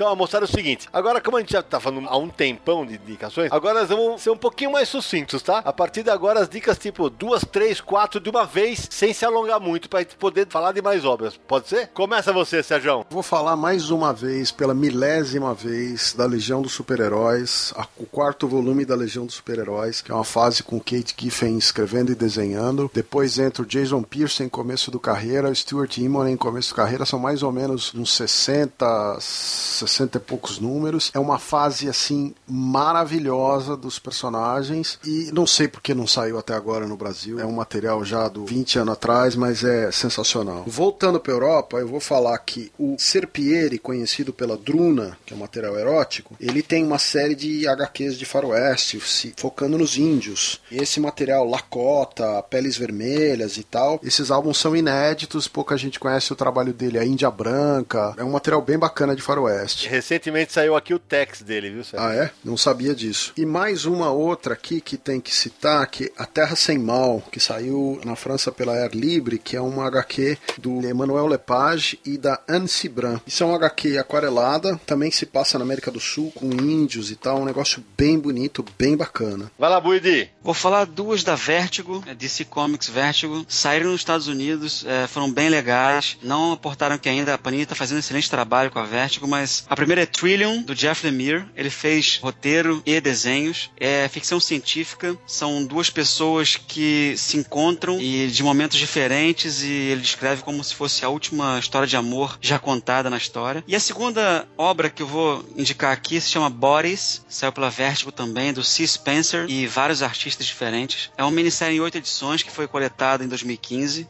no encadernado. E são quatro momentos diferentes do tempo e quatro investigações de assassinatos diferentes. O que elas têm em comum? Só lendo pra saber. Bacana. Samir Naliato. Tem dois títulos do Alan Moore que ainda não saíram no Brasil, apesar de vários materiais do autor estarem sendo é, republicados, mas dois daquele selo ABC, na época da Wildstorm, Top 10 e Tomorrow Stories, ainda não foram republicados no Brasil, apesar de Tom Strong, Prometheia e Liga Extraordinária já terem saído, mas faltam esses dois, seria legal ver também para ter todas as séries republicadas. Da Image, tem os títulos aí que eu sei que o Sérgio tá doido para falar, mas por algum motivo que me foge a mente, ele não comentou ainda. Então, puxar pro Sérgio falar também. Lazarus, que é do Greg Hooker e do Michael Lark. Greg Hooker, muita gente conhece, famoso de histórias de super-heróis, já escreveu Batman, Mulher Maravilha, já trabalhou pra Demolidor pra Marvel. E o curioso é que o, o Greg Hooker e o Michael Lark trabalharam juntos antes naquelas histórias que agora a Panini tá republicando os encadernados de Gotham. Uhum. Então pode ser uma, um pessoal que quer conhecer o estilo dos dois juntos, tá aí uma história. O outro é Fatale, do Ed Brubaker e do Sean Phillip, publicado também pela Image, claro. Eu li recentemente, Samir, o Fatale nas minhas férias em Portugal. É, em Portugal saíram em cinco encadernados, porque a, a revista original tem 24 re- edições mensais, né? Em Portugal, a G. Floy, que é uma editora relativamente recente, lançou. Adorei a história, uma mulher fatal, né? Por isso Fatale. Uhum. É a Femme Fatale, né? Ela não envelhece e ela vai arruinando a vida de vários homens sem querer. Só que o poder dela atrai uma seita meio estranhona que vai caçar ela através das décadas. Porra, é muito legal. Eu, eu lembro quando eu escrevi na minha dica HQ, é, é, pra mim é um misto de noir, aventura, sexo e Lovecraft. É, isso resume. E a outra série também que eu ia mencionar aí da Image é Criminal, que no Brasil chegou a ser publicado em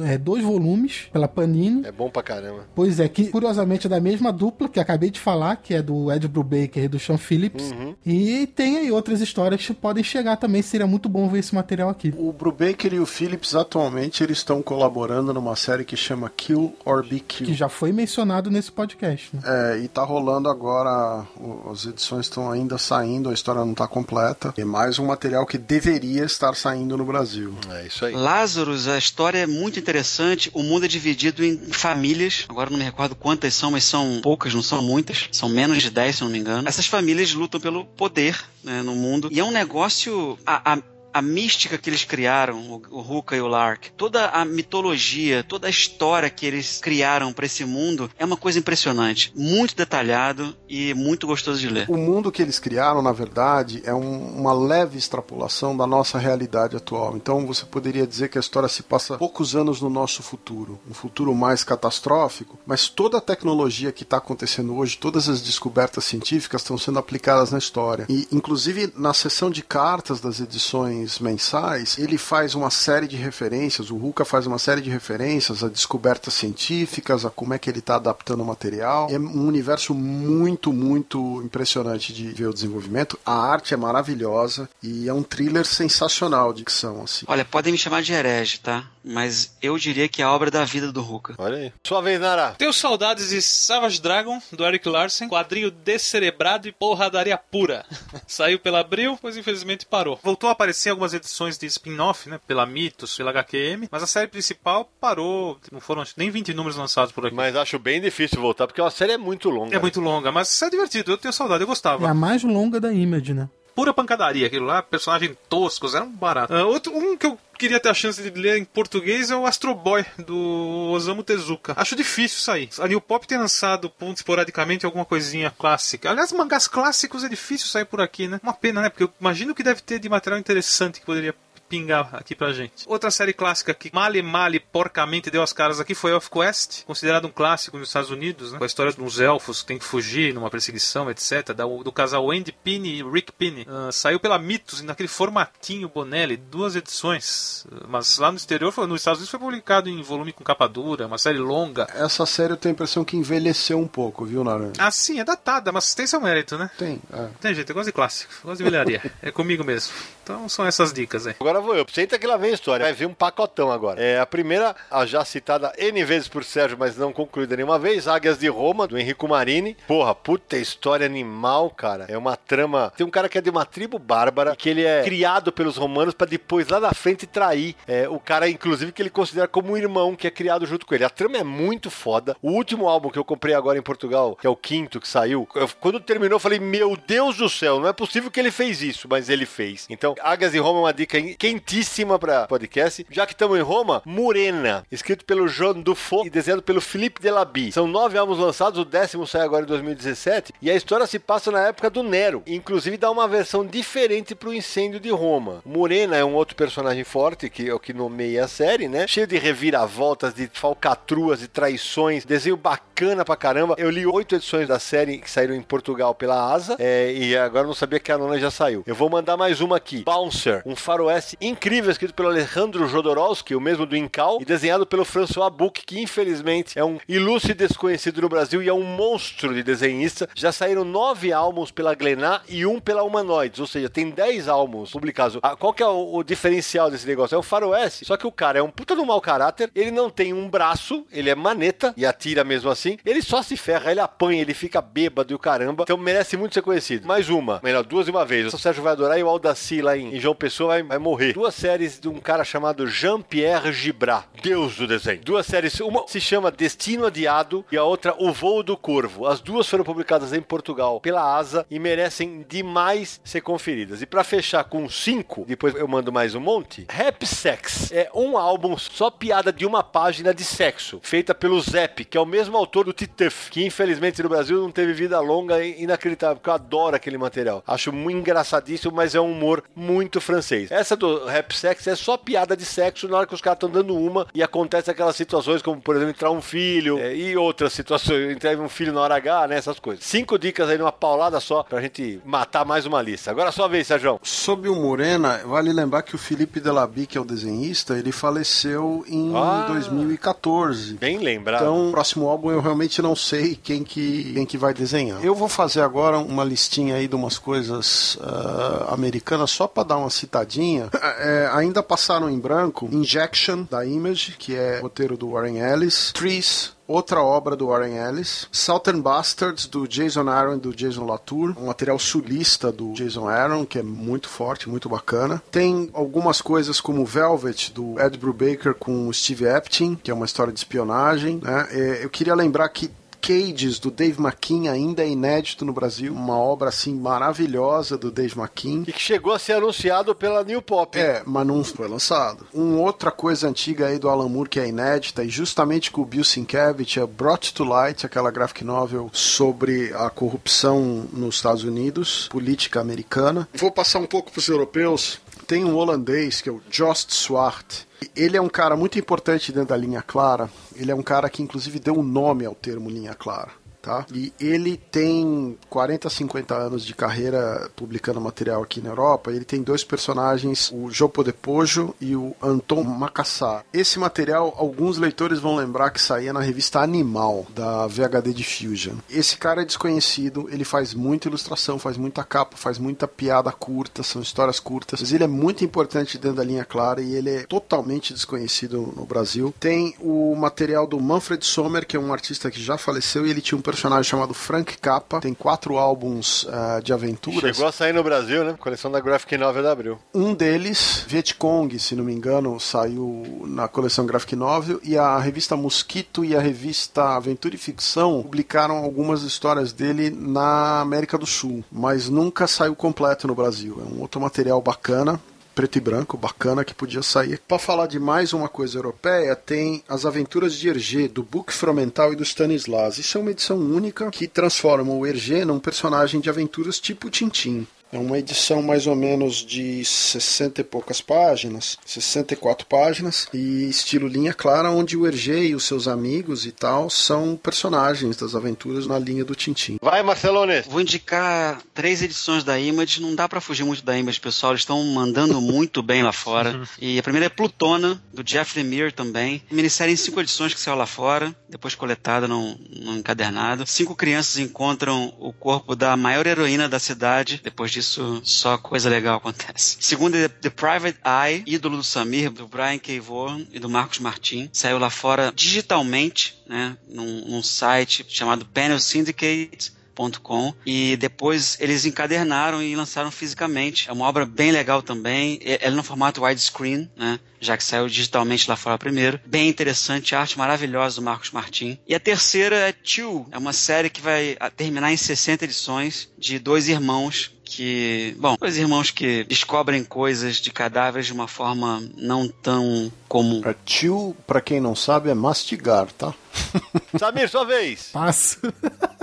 Naranja, sua vez. Passo também, deu minha cota. Ah, eu não passo por nenhuma, eu vou lá. Ó, Gaston Lagaffe, do André Franquin, maravilhoso, um material de humor fantástico. Eu li uma coleção que a Asa, mais uma vez, publicou em Portugal, em 19 álbuns incríveis. Torpedo 1936, que eu fiz menino you know, Marcelo Buide e menino Charles Lucena comprarem a edição. A Panini lançou uma edição integral, 720 páginas, escritas pelo Henrique Sanches Abuli, com desenhos do Jordi Bernet. Tem duas histórias desenhadas pelo Alex Tots, que só faz o começo e depois sai. Essa aí tava na lista do Sérgio também. Absurdamente fenomenal. A gente já falou dele várias vezes no programa de quadrinhos europeus, mas tem que indicar Miguel Ancho Prado, cara. Traço de Giz, pra mim, a melhor história de viagem no tempo que eu li na vida. A maravilhosa, uma história que, ah, mas viaja com máquina? Não. E mesmo assim é um negócio incrível. Tem um De Profundis dele, que é, inclusive tem uma animação, que é um álbum também em formato widescreen, é horizontal, né? E o mais recente, que saiu pela Levoar em Portugal, eu tive a honra de ler agora recentemente. Puta história chamada Presas Fáceis, em que uma série de crimes começam a acontecer e as presas fáceis é tudo ligado àquela crise europeia, um momento bastante propício, inclusive no Brasil, né? Ligado com a crise da previdência social e, e como isso afeta os aposentados. Daí o Presas Fáceis, né? E para fechar esse balaio aqui, tem uma série que se chama IRS franco-belga, só que o S é um cifrão. Eu li um volume só, escrito pelo Stefan Desberg, ilustrado pelo Bernard Franken. Eu li também numa edição portuguesa da Asa, mas o, o curioso é uma espécie de polícia financeira, não é isso, Sé? Uma aventura um policial no mundo financeiro. E já tem 14 álbuns publicados lá fora. É um material que eu li e adorei. Bom, Sé, então agora vamos lá. Eu, você e Marcelo, vai! Pá! Eu vou fazer um listão agora de coisas que não saíram aqui ou tão incompletas, que é lamentável. Blake e Mortimer, uma série que aqui na Europa é classicona. Brasil não pega. Não tem. Alix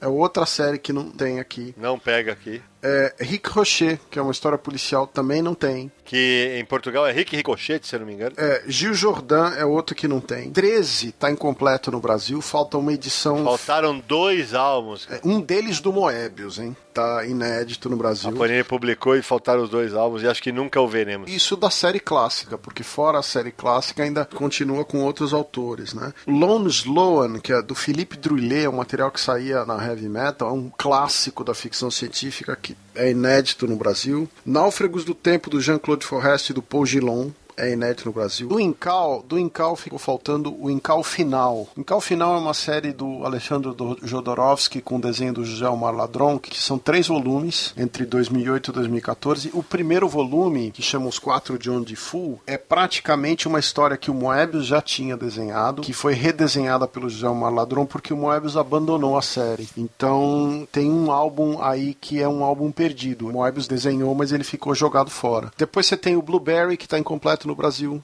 São tantas séries, o, o ouvinte daqui do programa deve estar desesperado, porque a quantidade de série que a gente está falando. Tem um material do Peter Punk, do Max, o Francesc Capdevila, que o Max é o pseudônimo dele, saía na revista Animal. É um material genial, material que tem a ver com punk, com música, com Peter podia perfeitamente sair tá aí largado, né? Você aproveitando que você falou de séries europeias, tem uma outra que uma série europeia que maravilhosa, uma delícia de leitura, ali dois volumes e o resto pelo jeito que é Era uma vez na França do Fabien Nourri, desenhos do Sylvain Vallée. É, aqui só saíram dois volumes pela Galera Record, e o último foi em 2015, em abril de 2015, já faz dois anos, e até agora nem sinal da continuação. Se não me engano, são seis volumes. O último saiu em 2012 2012. A série começou em 2007, foi até 2012 e aqui a gente só viu dois e eu de verdade acho que vai ser difícil ver o resto. Vai lá, Marcelão. Primeiramente uma série que tá inacabada aqui no Brasil ainda. O nome dela é Powers, do Brian Michael Bendis e do Michael Avon Oeming. A série começou a ser publicada lá fora pela Image, depois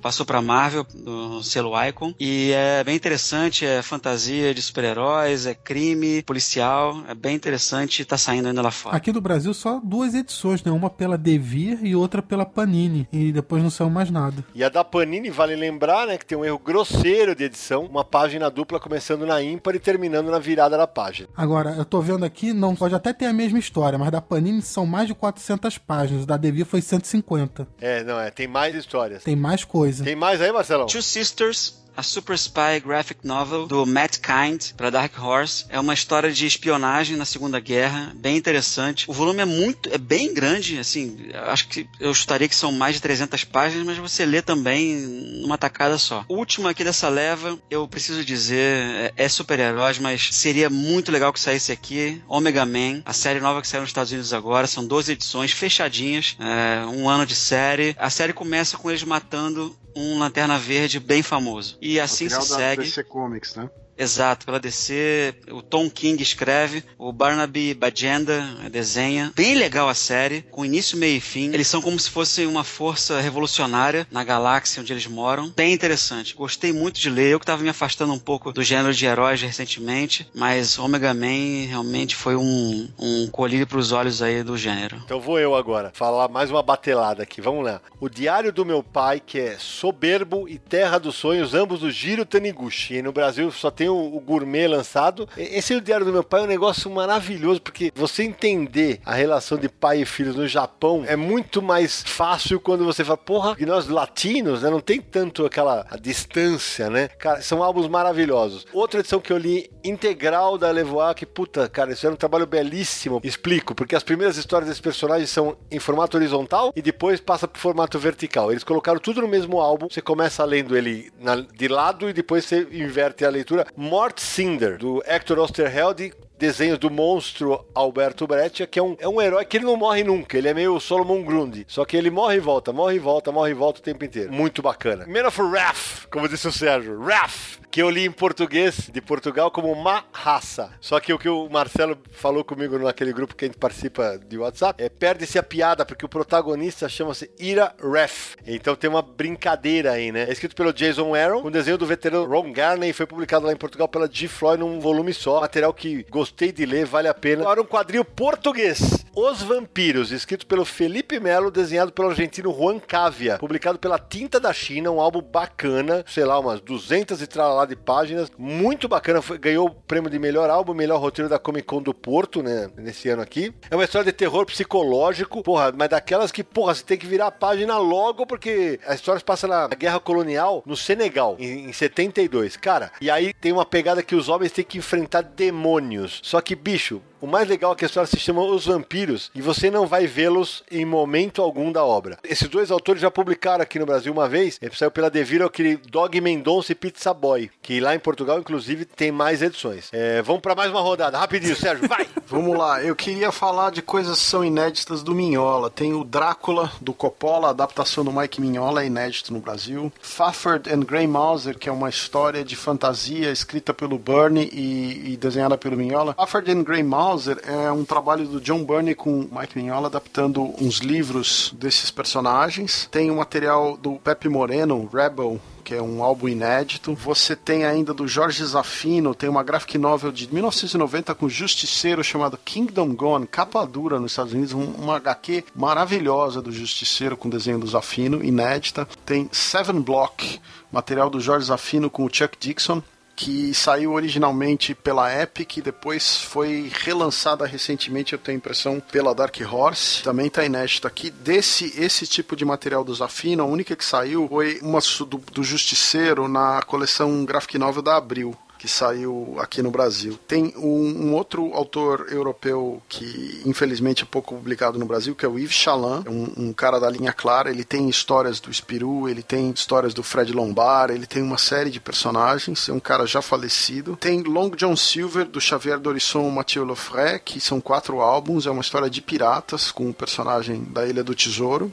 um dos desenhos mais lindos que eu vi. Só que chegou no final, Sérgio, vou te falar, brochei com essa série, cara. Puta, achei o final uma porcaria inominável, velho. É, os, os, os, álbuns começam bem e terminam mal, né? Mas o é. desenho é maravilhoso. Maravilhoso. O desenho é maravilhoso. E eu queria citar os trabalhos inéditos do Masamune Shiro, o, do mangá, né? Que todo mundo conhece o Ghost in the Shell. O pessoal esquece que ele tem as séries Dominion, Black Magic, Orion e Appleseed. Esse material todo é inédito no Brasil. Ou seja, você estava falando em, fora do ar, o Giro Taniguchi, você falou que aí na França ele é Jesus Cristo, né? Bom, eu exagerei, mas aqui na França o Giro Taniguchi tem um prestígio muito, muito grande. É assim, qualquer especial de quadrinho que faz uma listinha, tem duas, três obras do Giro Taniguchi. Ele é muito mais relevante para os franceses que, por exemplo, outros autores como Otomo, que tem uma obra muito importante, mas é uma só. Taniguchi eles se identificam muito com a temática, com a linguagem do Taniguchi aqui. Vai, Marcelão. Então vou eu. Vamos fechar a bagaça aqui. Ó, duas, uma série europeia chamada Asgard. Você fala, ah, do Thor. Não, não, não é. É um cara que se chama Asgard e que ele nasce faltando uma perna. E, e por isso os deuses nórdicos obrigavam você a sacrificar o teu filho. E, não, e isso não é feito. Então ele cresce como um cara que tem uma perna falsa, né? E o tempo inteiro ele vai. Ele vira um cara muito mal-humorado que vai se meter numa aventura inacreditável. Tem um volume integral em espanhol espanhol, escrito pelo Xavier Dorrisson e desenhado pelo Ralph Mayer. Outra série europeia bacana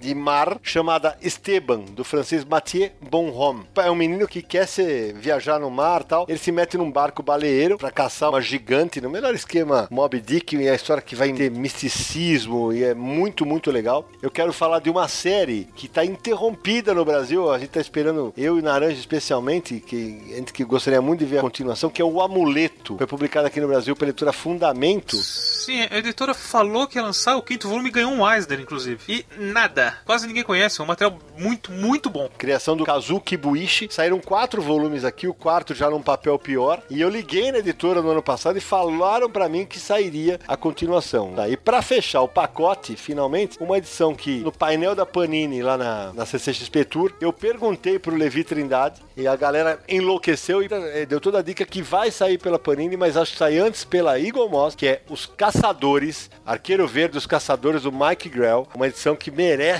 faz mais de 20, quase 30 anos que saiu aqui no Brasil e merece uma edição caprichada, que parece que finalmente vai sair. É, você falou do Mathieu Bonhomme, lembrando que ele recentemente lançou o álbum Homem que Matou Luke Luke, que é inédito no Brasil. Eu queria falar das seguintes HQs. A Dastra in África, do Barry Windsor Smith, que é um material da Fantagraphics, que tá inédito. É, eu queria falar do Iron Wolf Fires of the Revolution, do Mike Mignola. Saiu pela Brainstorm em 2004, não faz tempo, é um material bem bonito. Tem Twilight, do Garcia Lopes, que é inédito no Brasil. Queria falar também o Juan Jimenez, que é um grande desenhista, que tem uma série de álbuns aquarelados, tem Garbage, tem Quarto Poder, que são quatro álbuns. Tem uma série nova que chama Eu Dragão, e é um, uma, um cara esquecido e que você não vê no brasileiro em lugar nenhum. E o Minhola Verso, chamado Minhola Verso, que é o universo do Hellboy. A Mitos tem publicado algumas histórias do BPRD, mas ficou faltando diversos álbuns do BPRD, as histórias do Abe Sapien, Baltimore, Joe Golem,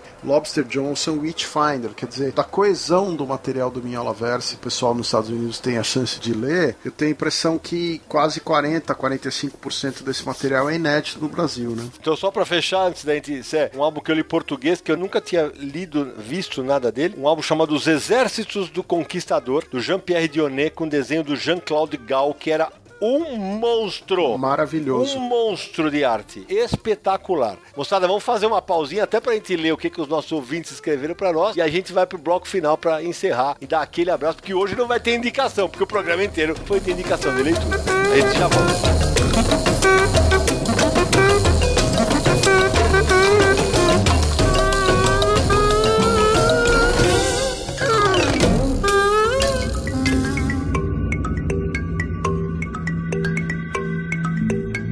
Volta para o último bloco do Confins Universo. Agora é o seguinte: vamos ler o que os nossos ouvintes mandaram pelas redes sociais, pelo WhatsApp e encerrar mais essa edição desse programa incrível. Então vamos lá, Samir. Eu vou ler algumas aqui no nosso Facebook, você lê outras, falou? Falou, vamos nessa. Então vamos lá, o Giorgio Gali fala da saga do Quarto Mundo encadernada bonitona em capa dura do Jack Kirby. É, ele também sugere cinco por infinitos do Esteban Maroto, como a recém-anunciada editora Pipoca e Nanquim tá lançando Espadas e Bruxas, que é do- também do Esteban Maroto. Já tem gente apostando aqui que vai ser lançada no ano que vem. Seria um belo lançamento. Eu comprei a edição espanhola, compilada num formato gigante. Meu Deus, você deve pesar uns 5 quilos, mas realmente muito bacana. Vai você, Samir. O André Stausmith, no Facebook, disse que tem a esperança de ver um dia a republicação em formato americano do encontro dos X-Men com os Novos Titãs. Do Videodó. O problema são os direitos disso, né? Porque Exatamente. a Marvel e a DC não estão liberando nenhum crossover. Pode guardar a sua edição em formatinho, que eu fui que a mesma coisa que eu fiz, porque isso daí vai ser bem difícil. Mas de... que seria lindo ter todos os crossovers bonitinhos, seria, hein? É. E, e nem só esses, não. Tem aqueles que não é bom, mas enfim, tem os encontros das sagas, né? Marvel vs DC, tem Liga da Justiça e Vingadores. Não é bom, não. É uma porcaria, Marvel. Batman e Hulk, Superman e Homem-Aranha. Então seria tudo isso. Mas nada disso vai sair O mais. Luiz Henrique Garavello Filho cita aqui o Liberty Meadows, que ele fala outra franquia que morreu na HQM, ele fala de outras séries que a gente citou durante o programa, inclusive o Zag Yojimbo. O Emerson Minesso, que sempre ouve a gente, fala de Grand Prix de Marvano, é, aí ele cita outras que a gente já falou, Dragoneiro da Bonelli, e os álbuns do brasileiro Léo, que chegaram a sair aqui no Brasil no comecinho, que é pela Panini, o Aldebaran, mas que também não teve continuidade. O Charles Lucena, nosso amigo, fala de Monstrous, e acho que as outras todas foram citadas. Vê aí, gente, Fatale foi, Fade Out foi, Fade Out é um material hollywoodiano Então, do Brubaker. o Charles Lucena fala, nosso amigo aqui, fala do Outcast, Monstrous, The Fade Out e Five Ghosts. O Rafael Soma gostaria de ver Paperinik New Adventures, que é a versão futurista do Super Pato. Isso aí é com a Abril, né? Abril pode responder pra gente se quiser. E aí também fala do mangá Oyazumi Pampan, do Inyo Asano. Confesso que não conheço. É, tem um monte de materiais aqui que a gente citou durante o programa. A gente tava realmente afiado com os nossos ouvintes. O Ranieri Lima, Dib, pede a republicação da nova onda do Warren Ellis. Mas, pô, esse material saiu há menos de 10 anos na Marvel Max, cara. Eu não sei se seria o caso, não. O Orlando Zeta fala de Battle Angel Alita, que saiu inteiro pela JBC, mas ele quer todas as suas continuações e spin-offs. O cara não tá fraco, não, né? O Fabrício Ferro pede a queda do morcego, que até hoje não terminou, né? Pela Panini. Só teve um volume. Exatamente. O, e o George Galli ainda fala de Fulu, do Eduardo Risso, e também Ticanos, do Eduardo Risso, além de Omaki, que chegou a sair pela Mitos, né, em quatro volumes, é, mas já faz um bom tempinho. Vamos pro WhatsApp, Samir? Vamos pros WhatsApp então?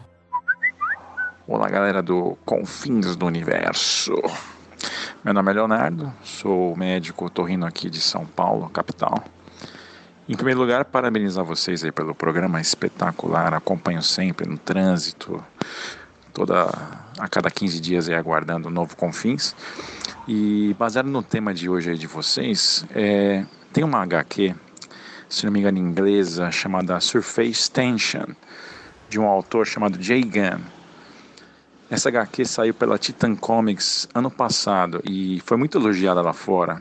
Consegui trazer ela para o Brasil via é, um site aí bem conhecido e ela é realmente espetacular. Uma HQ que- mistura ficção científica, mistério, um- alguns aspectos filosóficos e esotéricos muito boa. Vale a pena, viu? Uma boa dica aí de uma HQ que poderia vir para o Brasil. Tá bom?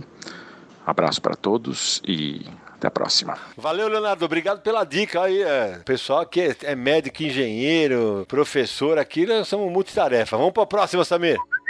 É, olá, amigos do Universo HQ. Aqui quem fala é o Ricardo Ferreira, do Rio de Janeiro.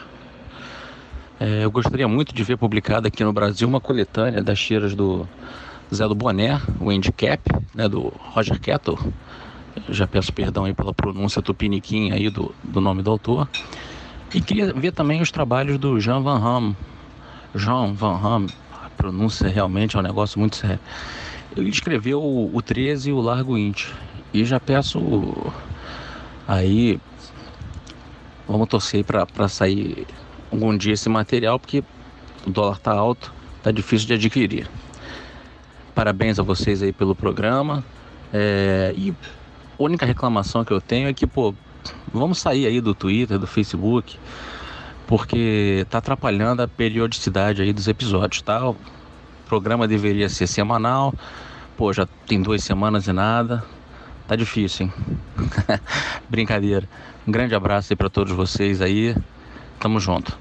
Ô, Ricardo, eu e Naranja, a gente já falou isso pra você no Twitter, a gente vai falar agora aqui pra todo mundo ouvir. A gente tá mandando pra você umas contas nossas pra você pagar, entendeu? Os boletos nossos, só o código de barra, você já só debita na tua conta aí, falou? O meio do inferno, rapaz. Tô, tô brincando, gente. O Ricardo sempre conversa com a gente no Twitter. Evidentemente, a gente não pôde gravar porque eu tava aí na CXP Tour e nem sempre dá pra gente manter a periodicidade. É só isso. Vamos pra próxima, Samir?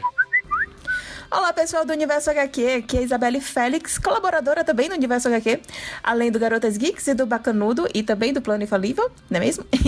e eu adorei esse tema sobre HQs que deveriam sair aqui no Brasil, porque imediatamente eu me lembrei de uma queridinha minha, que é o Morning Glories, que é de Nick Spencer e de Joy Eisman, que saiu pela Panini em 2012, saíram duas edições, e aí foi interrompido, como muitas séries aqui no Brasil acontece, né?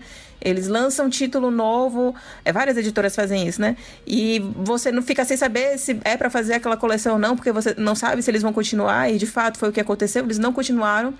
E é muito complicado, porque assim, é uma série maravilhosa, ela é incrível, ela apesar de ter essa cara de HQ adolescente, de que se passa no colégio, meio uma cara assim de Gossip Girl ou então de Barrados no Baile, não tem nada a ver com isso. Ela tá mais pra Lost. Tem muito mistério, tem muita ação, tem viagem no tempo, tem muito sangue e tem muitos mistérios que vão começando e aí eles vão fechando e aí eles abrem outro e eles expandem aquele universo e você fica cada vez mais curioso para saber o que é que tá acontecendo ali. Sem falar que tem é, é uma narrativa super ágil, é um roteiro muito rico e tem muitas referências maravilhosas. E eu fiquei muito, muito sentida porque eles, por eles terem parado, porque realmente é uma HQ que eu fiquei assim, gente, quer que isso vai terminar? E um entretenimento maravilhoso. Terminou em 2016, é uma HQ da, da Image. Foram 50 edições, ou seja, dá para lançar, se duvidar, tudo fechadinho, bem planejado aqui no Brasil. E é realmente uma pena que tenha ficado nem, não posso nem dizer pela metade, né? Ter ficado só iníciozinho aqui no Brasil. Espero que não só ou a Panini ou alguma editora resolva lançar, porque é muito maravilhosa essa HQ, de verdade. Gente, um beijão e parabéns pelo podcast. Ouço sempre, com fins do universo. Beijo. Valeu, Isabelle. Obrigado, obrigado pela mensagem. É, acho difícil que esse material volte por outra editora, né? Porque a Panini deixou realmente no meio do caminho. Deixou nosso agradecimento para Isabelle, porque ela tem tocado conosco várias entrevistas desde a CCXP e agora na CCXP Tour ela conduziu junto comigo a entrevista com Glenn Faber. Foi bem bacana. Obrigado pela força de sempre aí e pela participação. Se não essas foram as mensagens separadas, a gente recebeu muitas, mas muita gente indicou títulos que a gente já debateu durante o programa. É muito legal e agradecer todo mundo, porque como a gente falou de várias coisas que o pessoal sugeriu, acabou que não entrou a sugestão de todo mundo. E eu lembrei de uma agora que acho que vale demais a pena mencionar, que pode alguma editora se interessar, uma série chamada O Decálogo. 10 volumes escritos pelo Frank Giroux, desenhado por vários caras do mercado franco-belga. 10 volumes fazem sentido separadamente? Fazem. Só que no final tudo se amarra. Puta, é uma história incrível que mistura religião, dogmas. A trama gira sempre em torno do Narik, que é um livro definido como um romance excepcional, um objeto de arte, um tesouro bibliográfico, um tomo sagrado, um instrumento político ou simplesmente uma ponte entre dois seres. Seria o equivalente muçulmano dos Dez Mandamentos do cristianismo. E aí, cara, começa uma trama maravilhosa que merece muito ser conhecida, mas acho difícil saia no Brasil. Eu conheci também na edição portuguesa da editora Asa. O Samir, antes da gente as palavras finais, quem quiser entrar em contato com o Confins Universo, como é que faz? Vamos repassar rapidinho os canais de contato. O podcast é só acessar podcast.universohq.com e ver todos os episódios disponíveis. Já passam de 30. No iTunes é só buscar por Confins no Universo. Lá você pode assinar o feed, deixar sua avaliação e comentários. É muito legal pra gente se você fizer isso. É só mandar para podcast@universohq.com e mensagens de voz para DDD 11 94 583 5989. Repetindo. Repita. Nosso WhatsApp é DDD 11 94 583 5989. O Confins do Universo, que é um podcast do site Universo HQ, é só acessar www.universohq.com e nas redes sociais é só buscar por Universo HQ no Twitter, Facebook, Instagram e Google+.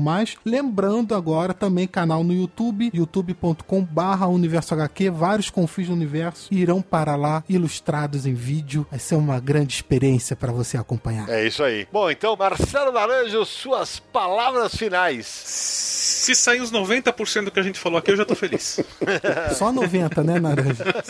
Mas o seu bolso, Marcelo Naranjus. Aos pouquinhos, eu ainda tenho mais uns 30 anos de vida. Samir Naliato. É como eu sempre digo, ah, se sair tudo isso aí, eu vou ficar pobre, mas feliz, então tá tudo certo. Sérgio Codespot. Hoje em dia eu gostaria que o público brasileiro tivesse acesso às coisas que eu vejo aqui na Europa. Então o que sair desse material europeu eu já tô muito feliz. Todo mundo mandando carta. Carta não, né? Todo mundo mandando e-mail pro Sérgio. Ele virou o Roberto Carlos, gente. Mandando e-mail pro Sérgio pra fazer uma visita pra ele e aí mostra tudo. Marcelo Bueno, obrigado, meu amigo. Obrigado pela paciência, obrigado pela honra de ter participado do nosso programa. Obrigado, pessoal. Foi uma honra. Isso aqui realmente é viciante, esse tipo de conversa. E vamos juntos aí trabalhar para o mercado de quadrinhos brasileiro estar cada vez melhor. Valeu. É isso aí, como eu sempre falo, gente, dê quadrinho de presente. Pra quem não lê quadrinho, inclusive, ou principalmente. E a gente se encontra no próximo episódio de Confins do Universo.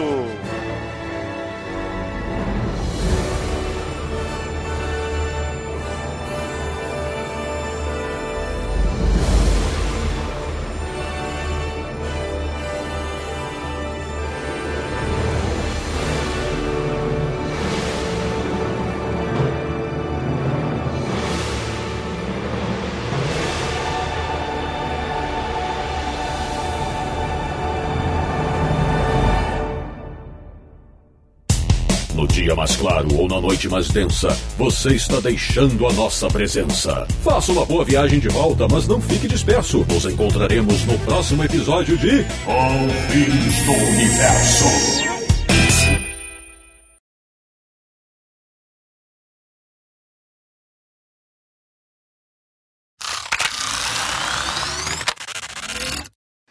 Eles têm várias séries do Doctor Who e cada uma dedicada a um, uma encarnação do Doutor, né? Então tem. É, eu sabia que o Naranja. Pronto, o. Naranja vai resolver cantar.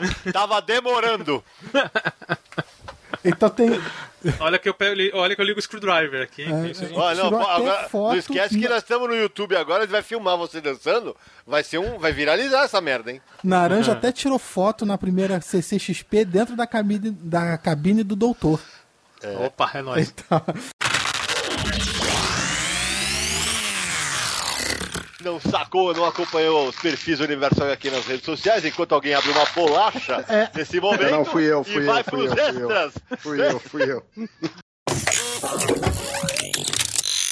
É, e, ô Samir, acho que vale dar uma só uma rápida sinopse, porque eu lembro que Moonshadow foi anunciado como um conto de fadas para adultos. É, E é um, é um material difícil. Porra, né? eu falei Samir, Sérgio, caralho, deixa ele falar! Falar. Já foi pro extra, pronto? On fire.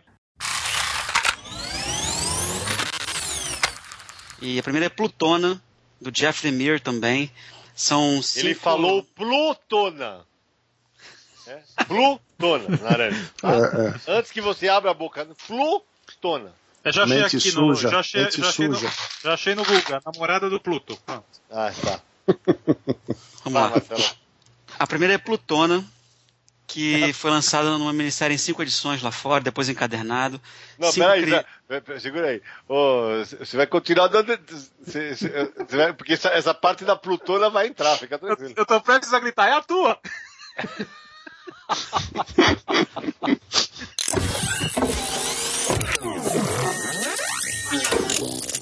agora uma série que está inacabada aqui no Brasil, Powers, do Brian Michael Bendis e do Michael Avon. Oeming. Vou falar de novo. Primeiramente, uma série que está inacabada aqui no Brasil ainda. O nome dela é Powers, do Brian Michael Bendis e do Make. Ixi, cara. Michael. Do, do Brian Eu- Michael vai, Bendis. cavalga! É, cavalga! vai falando. Vai, A cavalga! maldição do cavalga, caralho.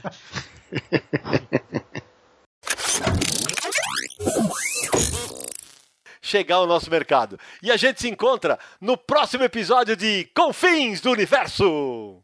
Vamos dar gibi pra plutada toda. Ó, Ah, desculpa, foi isso aí vai entrar nos extras. Isso foi gravado. Isso vai entrar nos extras, sinto muito.